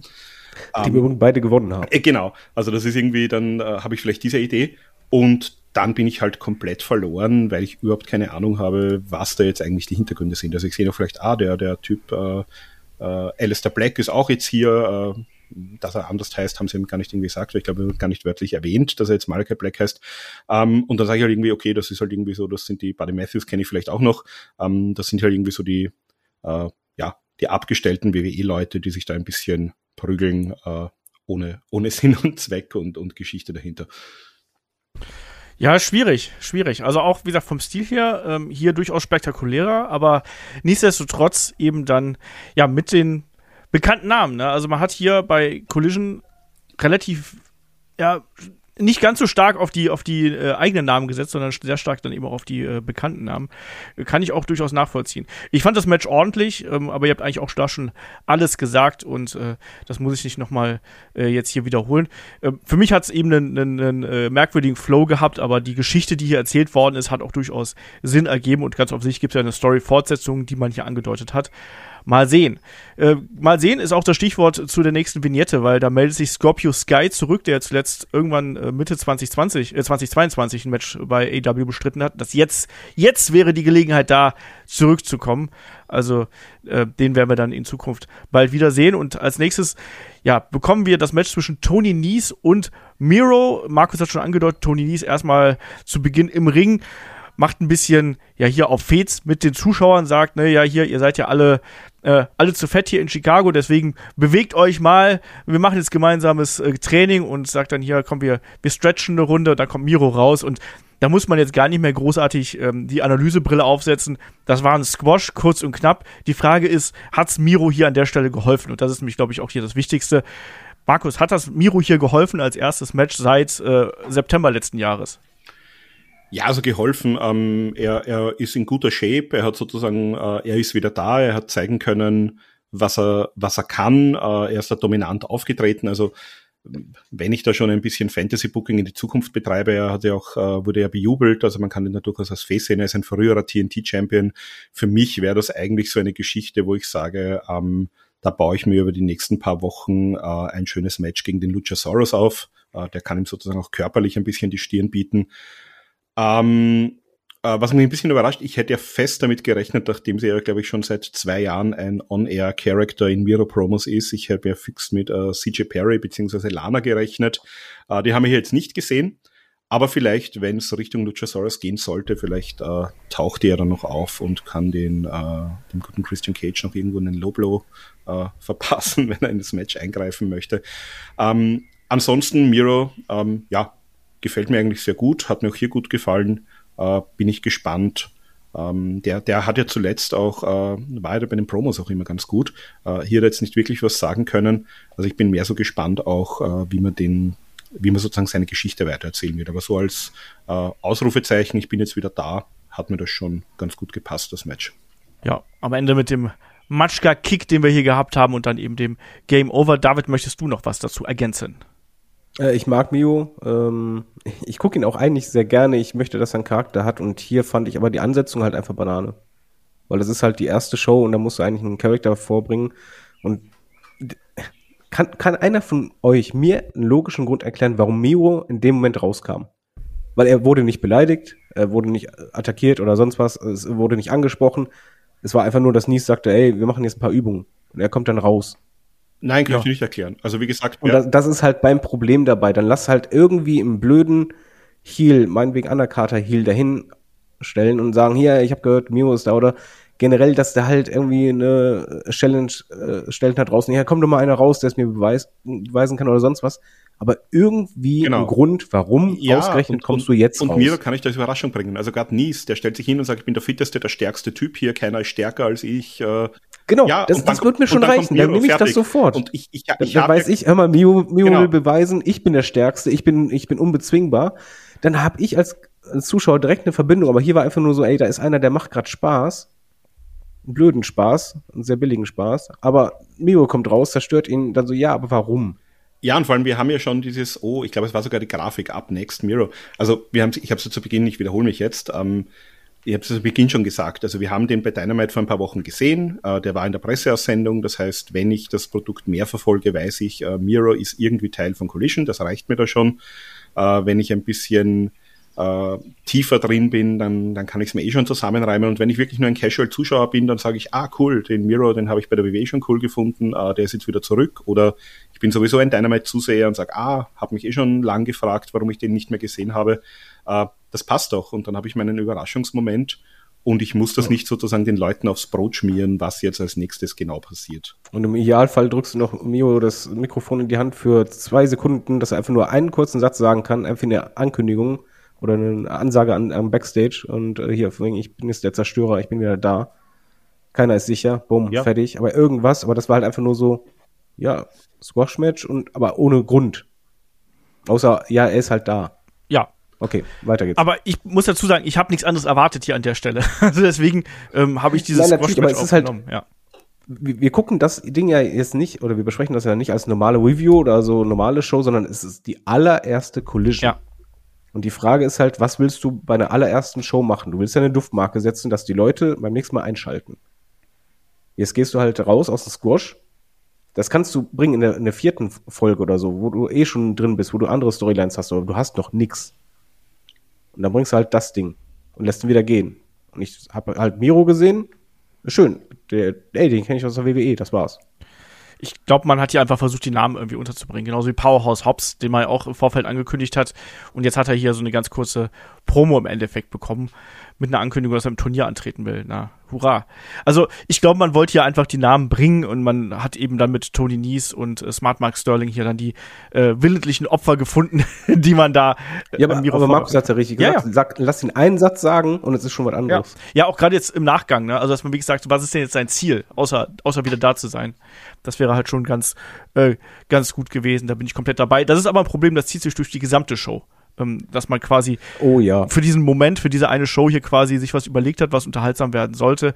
Aber der Outcome oder dann auch die großen äh, Geschichten, die hat man hier eben noch nicht begonnen. Das ist ein großes Problem, was ich für die gesamte äh, Show hier sehe. Wir machen weiter. Es gibt ein kurzes Rückblicksvideo nochmal zu CM Punk und seinem Training, seinem Comeback. Das haben wir auch schon zuletzt mal gesehen.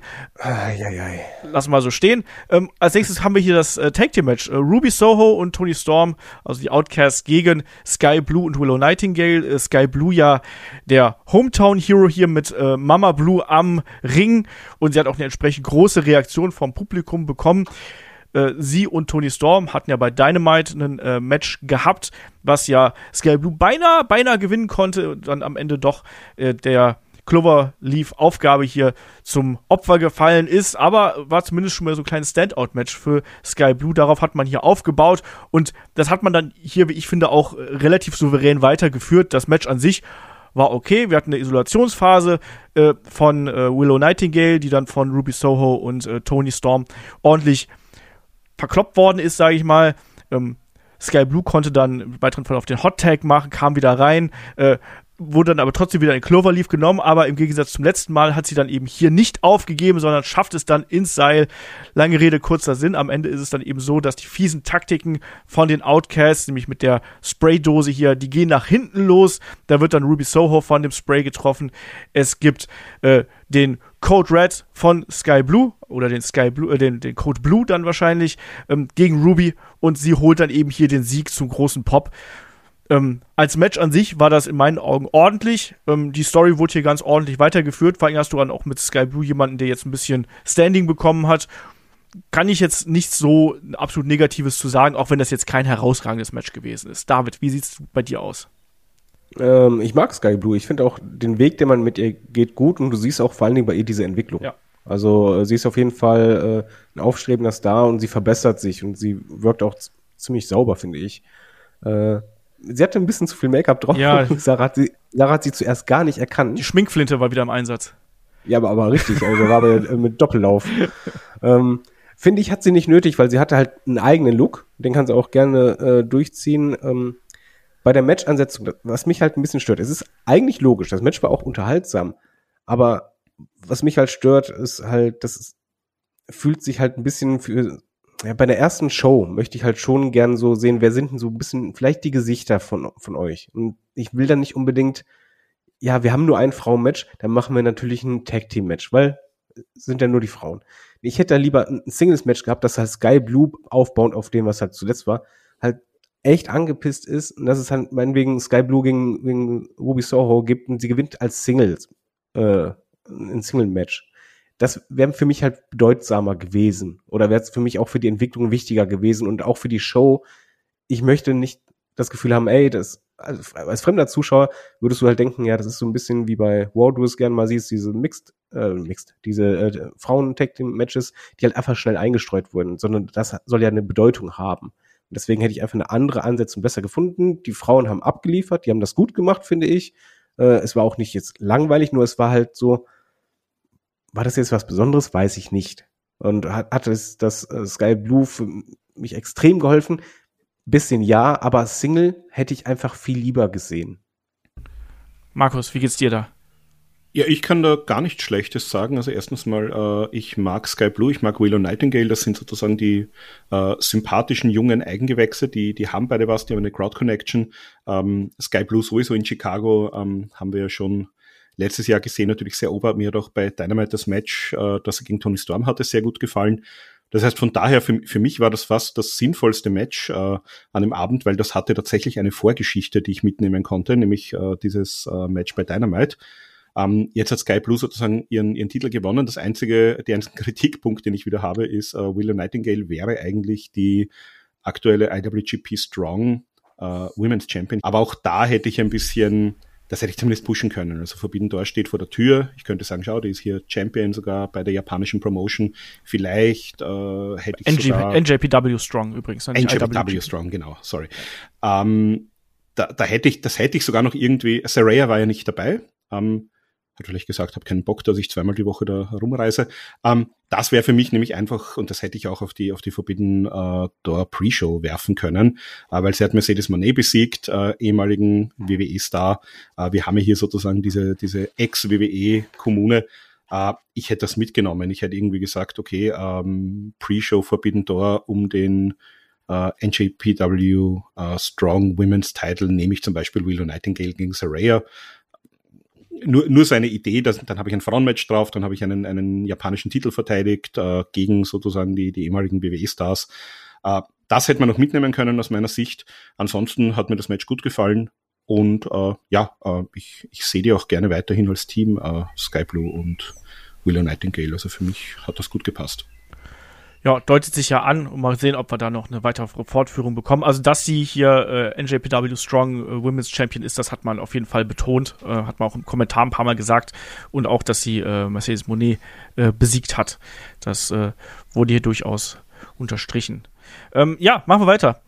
Es geht weiter mit einem kurzen Video. Ricky Starks meldet auch seine Ansprüche auf das Own Heart Tournament an und danach geht's weiter mit äh, The Acclaimed und Daddy Ass, die ja, die wollen ja eigentlich nur ein bisschen Spaß haben vor dem Main Event, so ist mein Gefühl. Die wollen, sagen halt eben, sie wollen äh, sich noch die Trios-Titles äh, weiterhin holen und deswegen werden sie jetzt nicht nur äh, am Mittwoch dabei sein, sondern sie werden auch am Wochenende dabei sein und äh, ja, sie werden dann eben auch jetzt in der kommenden Woche bei Dynamite zugegen sein und dann gab es dieses große äh, Collision Scissoring, dann inklusive Tony Schiavone, der auch noch mit scissern durfte.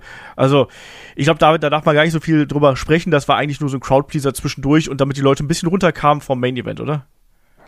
Ähm, ja, komplett. Mein Problem war dabei nur, dass du halt gefühlt das Event halt schon 10.000 Mal gesehen hast.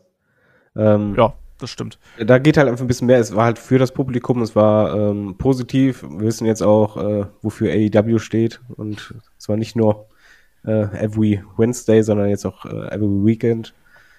äh, wobei das mit Wednesday gar nicht mehr stimmt, äh, muss man auch darauf hinweisen. War okay, ähm, nur da wieder, ich, ich weiß, ich, ich bin heute mega überkritisch. Äh, ich gibt wahrscheinlich wieder böse Texte oder böses Feedback, das wahrscheinlich auch zu Recht, aber es ist trotzdem die erste Collision-Sendung.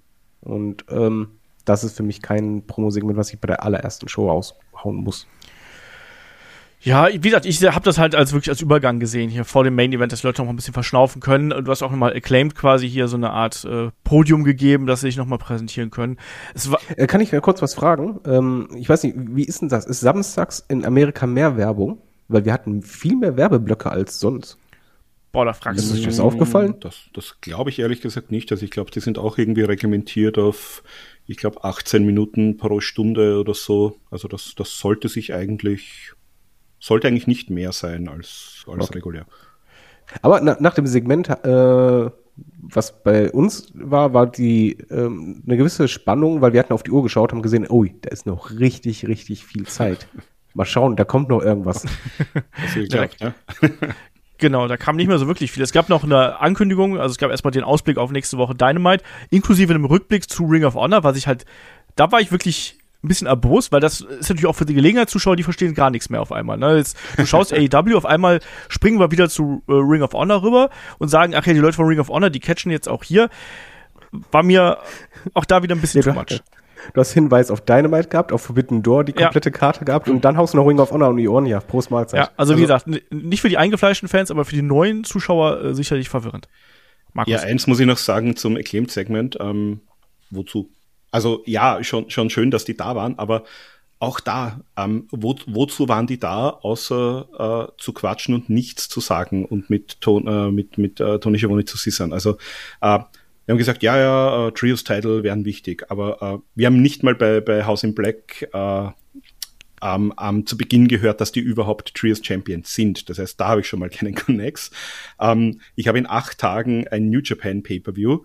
Dort gibt's, äh, gut, die Trios Champions sind anderwertig schon verplant, aber ähm, warum nutze ich das denn nicht und sage, okay, da gibt's irgendwie ein Tag Team Match, da gibt's ein Trios Match, meinetwegen wirklich auch wieder auf der Pre-Card gegen irgendeinen, äh, meinetwegen sind's drei Typen von den Five Guys oder wer auch immer.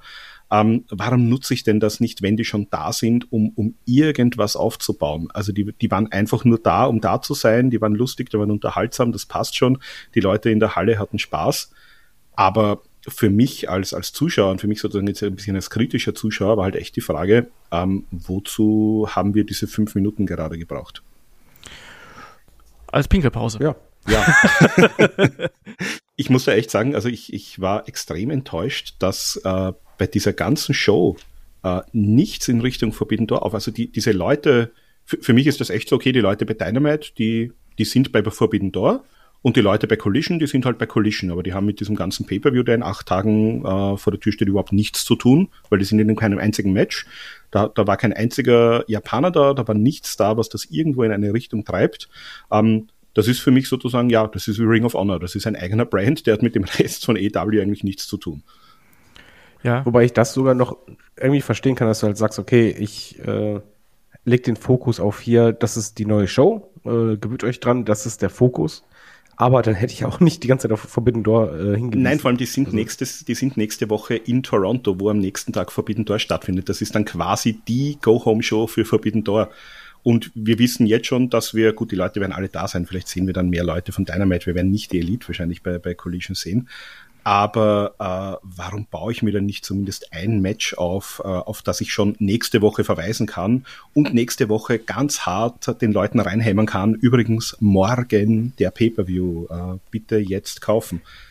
Ja, die Chance hättest du ja im Main Event gehabt. Ja. Wir, wir haben ja wirklich noch richtig, wir haben ja jetzt beim Main Event, da war richtig, richtig viel Zeit. Und ich sage euch halt, wie meine Hoffnung war, meine Hoffnung war, okay, bislang habe ich noch nirgendwo einen Cliffhanger oder irgendwie irgendwas, was mir sagt, schalt nächste Woche ein, ich habe gedacht, okay, jeder weiß, wie das Match ausgehen wird. Kurz und knackig, ballert ihr durch. Und dann kommt irgendwie, was ich, irgendeine Invasion von den Japanern, irgendwie ein Stable, was sich gründet. Irgendjemand, der einschreitet, wo man sagt, hey, Punk, das ist deine nächste große Fehde. Und ich habe gedacht, okay, dieser Zeitblock, der wird so aufgeteilt werden. Und dann gibt er mir das, weshalb ich nächste Woche einschalten muss. Also wir springen jetzt schon sehr in die Zukunft, aber wenn du mich jetzt fragst, ich hätte dir gestern wahrscheinlich noch, äh, gut, ich wäre jetzt obdachlos, aber ich hätte dir wahrscheinlich Haus und Hof verwettet, äh, dass das Collision damit endet, dass äh, CM Punk einen Go-to-Sleep von Kenta einsteckt. Wenn du mich das gestern gefragt hättest, hätte ich gesagt, ja natürlich, das ist das Einzige, was Sinn macht ja, in Bezug auf Forbidden Door. Aber stattdessen hatten wir jetzt einen sehr langen Main Event. Genau, wir kommen dann zum Main Event und ihr merkt schon, der, der Markus, der ist hier der, der Fantasy-Wrestling-Experte. Ne? Goldberg und Kenta und ich weiß nicht was. Naja. Der Undertaker. genau, der Main Event ist hier auf jeden Fall ähm, ein Six-Man-Tag-Team-Match. Auf der einen Seite haben wir Bullet Club, Gold, Switchblade, Jay White und Rock Hard, Juice Robinson gemeinsam mit Samoa Joe gegen CMFTR, also FTR und CM Punk. Auch da wieder großes ja, Willkommen für äh, das gesamte Team der Babyfaces, also FTR und CM Punk. Wir bekommen hier Jim Ross als Experten noch zusätzlich einen Kommentar, der zum einen heiser ist, äh, gewesen ist und zum anderen ja auch noch körperlich angeschlagen ist. Der hat ja äh, einen Sturz hinter sich und war ja auch körperlich angeschlagen, also sprich blaues Auge und solche Geschichten. Ich sag mal, für mich hat das mich hat das eher gestört, dass er hier wieder am Kommentar gewesen ist, weil er auch einfach äh, nicht fit klang. Und da frage ich mich, ob das unbedingt sein muss. Ich meine, er will das garantiert, aber ob das sein muss, ist dann die andere Frage.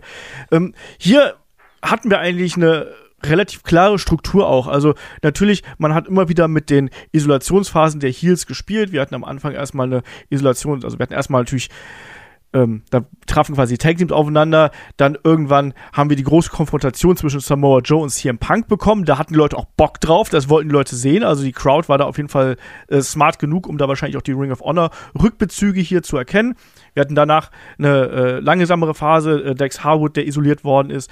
Dann immer mal wieder äh, ja auch einen CM Punk, der reinkommen durfte, aufräumen durfte. Wir hatten auch einen ähm, äh, Cash Wheeler, der isoliert worden ist. Dann durfte CM Punk nochmal aufräumen. Und zum Ende hin äh, hat er dann auch ein bisschen länger wresteln dürfen, CM Punk. Der war nicht so oft im Ring. Und ja, schlussendlich waren es dann aber doch eben die, äh, die Babyfaces, die dann am Ende äh, sehr, sehr klar und eindeutig ähm, hier gewinnen konnten mit äh, der äh, Kombination, da gab es auch den, den, die Shadow Machine, den Big Rig und natürlich auch den GTS für den Sieg hier für Team CMFTR.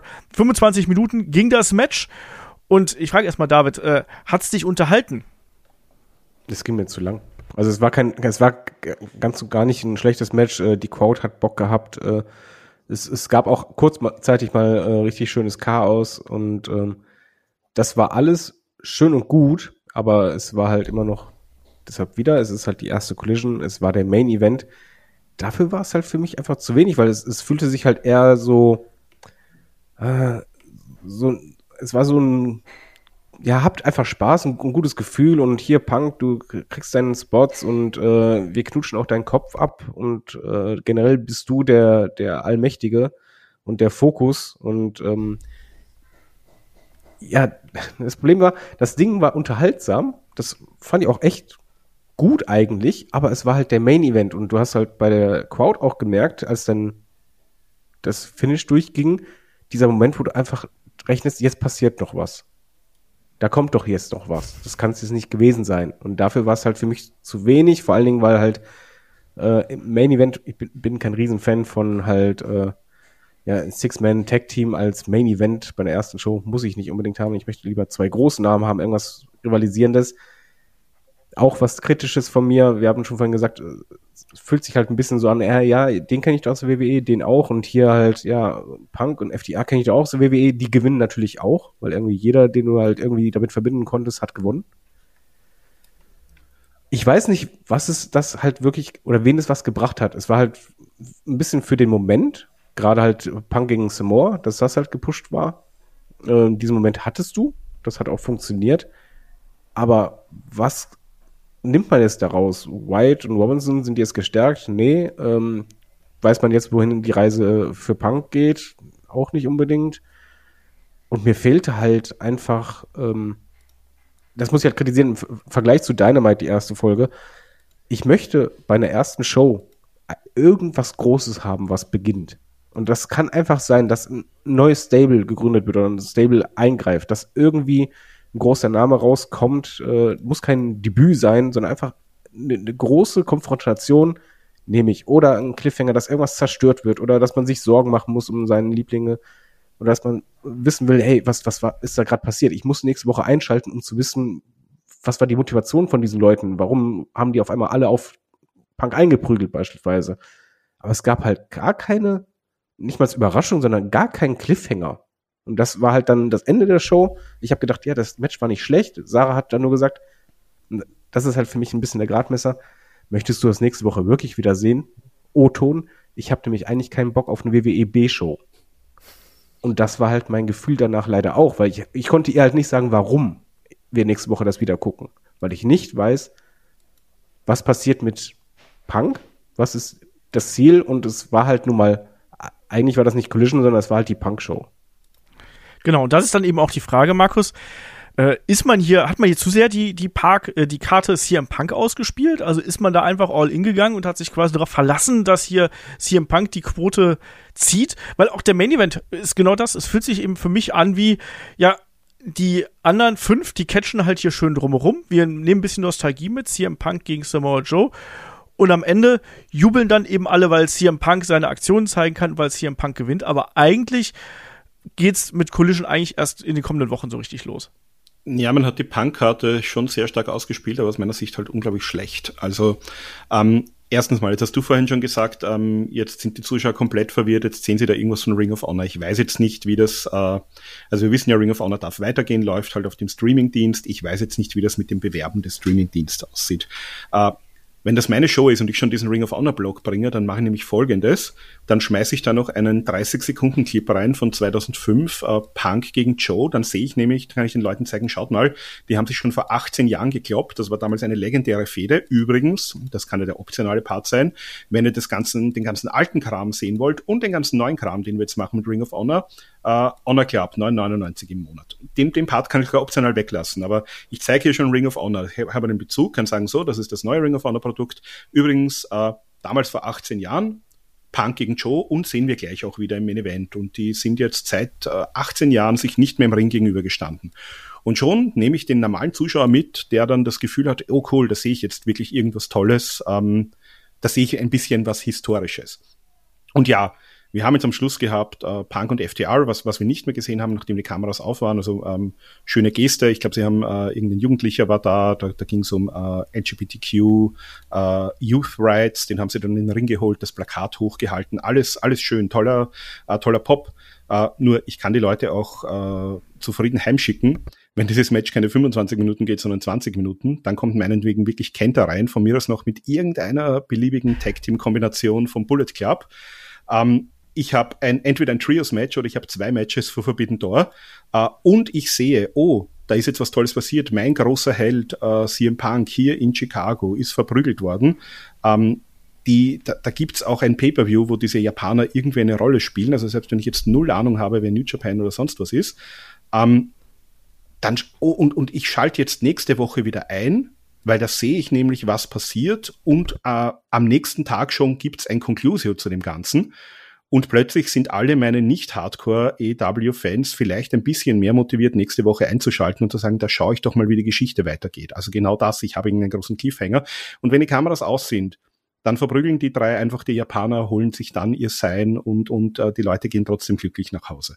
Also äh, ja, und äh, zusätzlich kann ich auch noch sagen, hm, das eine ist ja auch Bullet Club mit Jay White und Juice Robinson. Äh, für die New Japan Hardcore-Fans, die vielleicht auch zu sehen, gibt es da vielleicht doch noch irgendeine Verbindung, weil eigentlich sind ja die verfeindet. Äh, warum man hier diese ganzen Chancen liegen lässt und nichts tut, das verstehe ich einfach nicht. Also für mich war das einfach ein, ja, das war eigentlich eine Pilotfolge von einem AEW Spin-off, das nichts mit dem Hauptprodukt zu tun hat, wenn ich das so sehen soll. Ich finde auch, dass das hat sich teilweise oder sehr, sehr stark angefühlt wie ein One-Shot. Also wie für, eine, für ein Special, was hier präsentiert worden ist, rund um CM Punk und um dessen Comeback. Und eben, man hat sehr, sehr viele Chancen liegen lassen, wirklich auch hier dieser Show eine gewisse Nachhaltigkeit zu geben. Das muss kommen. Und ich finde, wie du schon richtig gesagt hast, man hat hier sehr viele Chancen liegen lassen. Das ist ja auch generell der Tenor. So, wrestlerisch waren die Matches ähm, über weite Strecken allesamt gut und ordentlich. Darf ich da was einwerfen? Ja. Ähm, Dynamite haben wir schon sehr oft, dass halt äh, die Stories mal nicht gut sind oder gar nicht gut. Aber was du halt hast oder weshalb wir halt zum Beispiel, Sau und ich das so gerne gucken, du hast immer irgendwas Spektakuläres, irgendwie ein Match, was dich komplett also, abholt. Und, und, das ist halt für mich ein bisschen AEW-typisch, ist halt, okay, in den Weeklies gibt es nicht immer die besten Stories, aber dafür echt geiles Wrestling oft.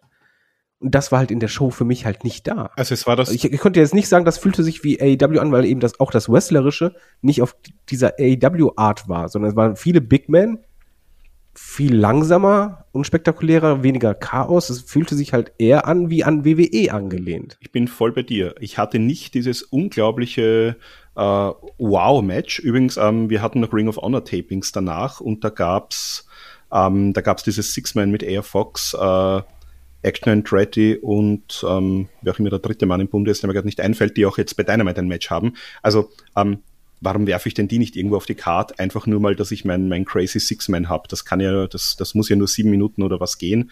Aber äh, ich habe so dieses eine Wow-Match. Das ganze Ding, das hat jetzt in Chicago mit CM Punk wahrscheinlich sehr gut funktioniert. Nur äh, eine Show auf dem Niveau mit diesen Stories ähm, vor wahrscheinlich äh, halb oder dreiviertel gefüllten Hallen in Kanada über die nächsten Wochen, äh, da sehe ich eigentlich, da sehe ich das Ding eigentlich abstürzen und genau das will man nicht. Und wenn ich es auch jetzt vergleiche mit Dynamite, wir hatten auch bei Dynamite diese Woche ein Six-Man äh, als, als Main Event, das war sehr, sehr gut und vor allem ich hatte danach, äh, auch wenn man sich so den Tenor im Internet anhört, einen der besten Engels des Jahres mit diesen ganzen Run-Ins mit Takeshi da, mit Osprey, mit der Rückkehr von Eddie Kingston. Also ich habe eigentlich bei Dynamite, äh, obwohl es die Show seit drei Jahren gibt, äh, einen Mörder-Cliffhanger gehabt, wo ich sage, boah, ich kann es gar nicht erwarten, nächste Woche wieder einzuschalten und zu schauen, wie die Geschichte mit der Elite und dem, dem äh, BCC weitergeht. Und bei Collision habe ich halt so ein, ja, okay, ich habe den Feel-Good-Moment mit der mit der quasi mit dem Hard Foundation Abklatsch von äh, CM Punk und FTR. Äh, ja, gucken wir mal, was die nächste Woche machen. Also ähm, von daher, ich, ich habe es, glaube ich, auf Twitter dann bei irgendjemanden, der quasi geschrieben hat, ja, und Punk hat hier Dinge. Also La Lars Fredrickson war es übrigens von äh, Agnostic Front, hat da haben geschrieben, ja, und Punk hat da quasi den, den, den Shit abgeliefert und da wären die Bugs jetzt und ich habe dann nur geschrieben, äh, ja, die Bugs sind wahrscheinlich zu beschäftigt, auf der, am, am anderen Sendeplatz abzuliefern. Ich glaube, denen kann das völlig egal sein, was Punk hier abzieht. Also äh, für mich ist irgendwie gerade dieser Kontrast zwischen Dynamite und Collision mir, mir leider sehr stark aufgefallen. Ich bin da sehr, in, also ich, ich hoffe, dass sie es irgendwie gut herumreißen, aber ich bin da sehr, sehr daran interessiert zu sehen, wie das in den nächsten Wochen passieren soll. Ja, da hat man auf jeden Fall noch einiges zu tun. Der Vollständigkeit halber sei hier noch erwähnt, der dritte Mann äh, neben Action Andretti und AR Fox ist Darius Martin. Ich wollte da gerade nicht das Wort fallen. Danke. und die treffen ja nächste Woche auf. Fandest du es den wrestlerisch? Ich wollte gerade noch hier meinen Blog zu Ende bringen. Die treffen ja nächste Woche ja auf äh, Chris Jericho, Sammy Guevara und Minoru Suzuki. Ich fand es auch insgesamt enttäuschend. Ich kann es nicht anders sagen. Also klar, die, die Anfangseuphorie, CM Punk ist zurück, äh, große Reaktion gezogen, der Pop war auch gut, die Promo war gut, aber hat mich nicht so mit einem positiven Bauchgefühl zurückgelassen, wie es zum Beispiel damals natürlich beim Comeback gewesen ist. Ähm, Erneuter TNT-Titelwechsel in einem Match, was zu langsam gewesen ist, äh, hat mich gestört. Ähm, die Konsequenzlosigkeit äh, hat mich gestört, dass wir keine Cliffhanger äh, bekommen haben, hat mich gestört. Wie gesagt, wrestlerisch war das meiste in Ordnung, aber eben einem ganz anderen Stil. Ich frage mich, ob das gezielt wirklich gewesen ist, dass man hier einen anderen Stil gefahren ist als Dynamite, damit man sich eben absetzt oder ob das einfach nur aus der Kurzfristigkeit hier quasi entstanden ist. Also ich finde es auffällig, dass die Shows sich so stark unterscheiden, auch im Ringprodukt.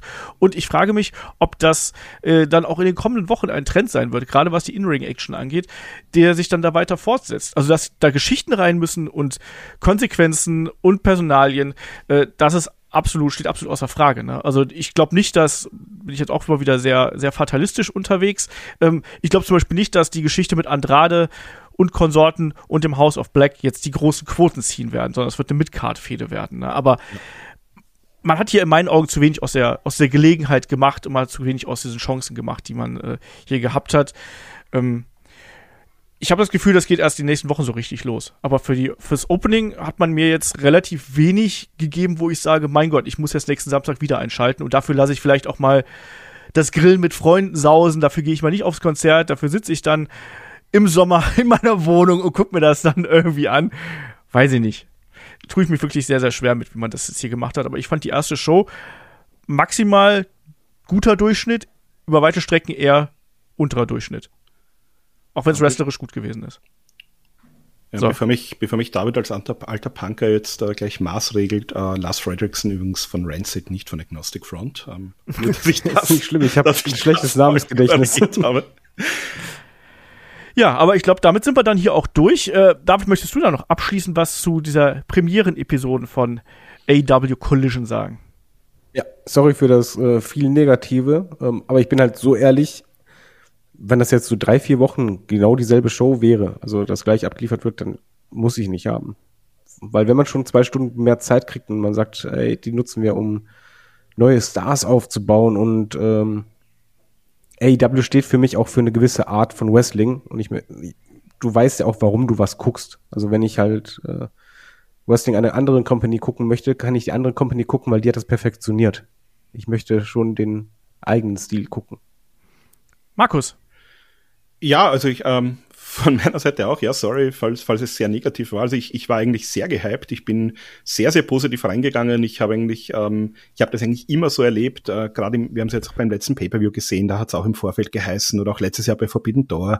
Naja, hm, der Aufbau und schauen wir mal ein Ding. Und AW hat eigentlich bisher immer, wenn es darauf ankam, aus meinen Augen abgeliefert. Und die hatten gerade jetzt auch in den letzten Wochen auf Dynamite einen unglaublichen Run, wo ich mir gedacht habe, man hat auch viel gehört. Es sind jetzt ein paar neue Leute reingeholt worden für Creative etc.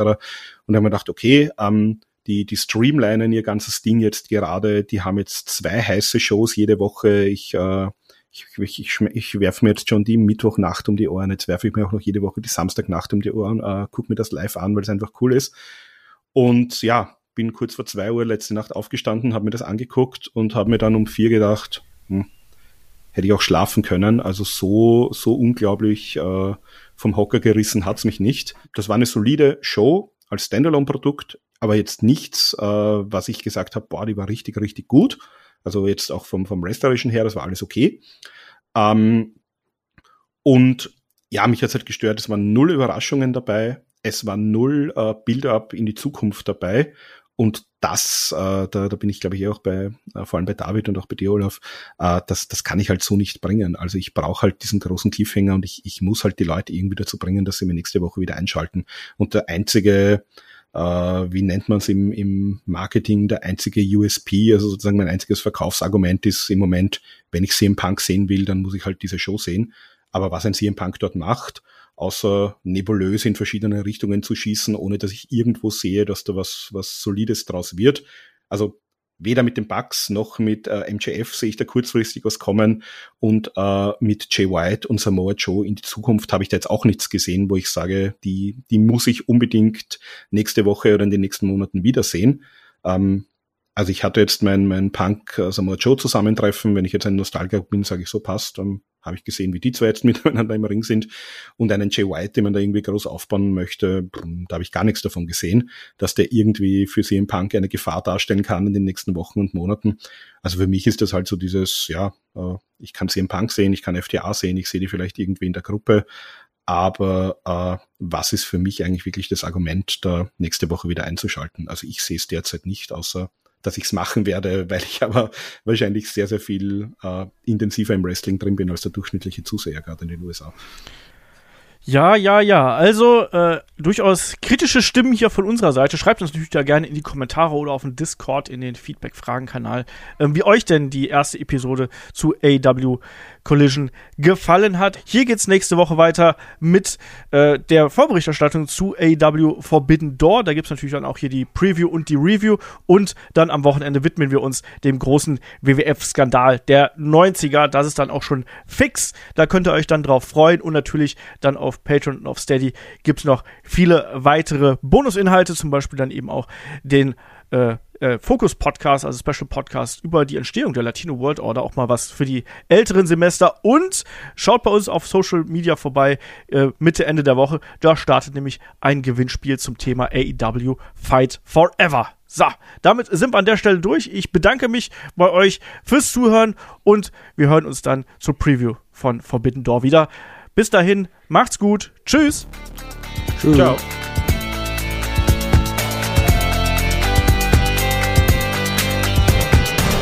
Headlock, der Pro Wrestling Podcast.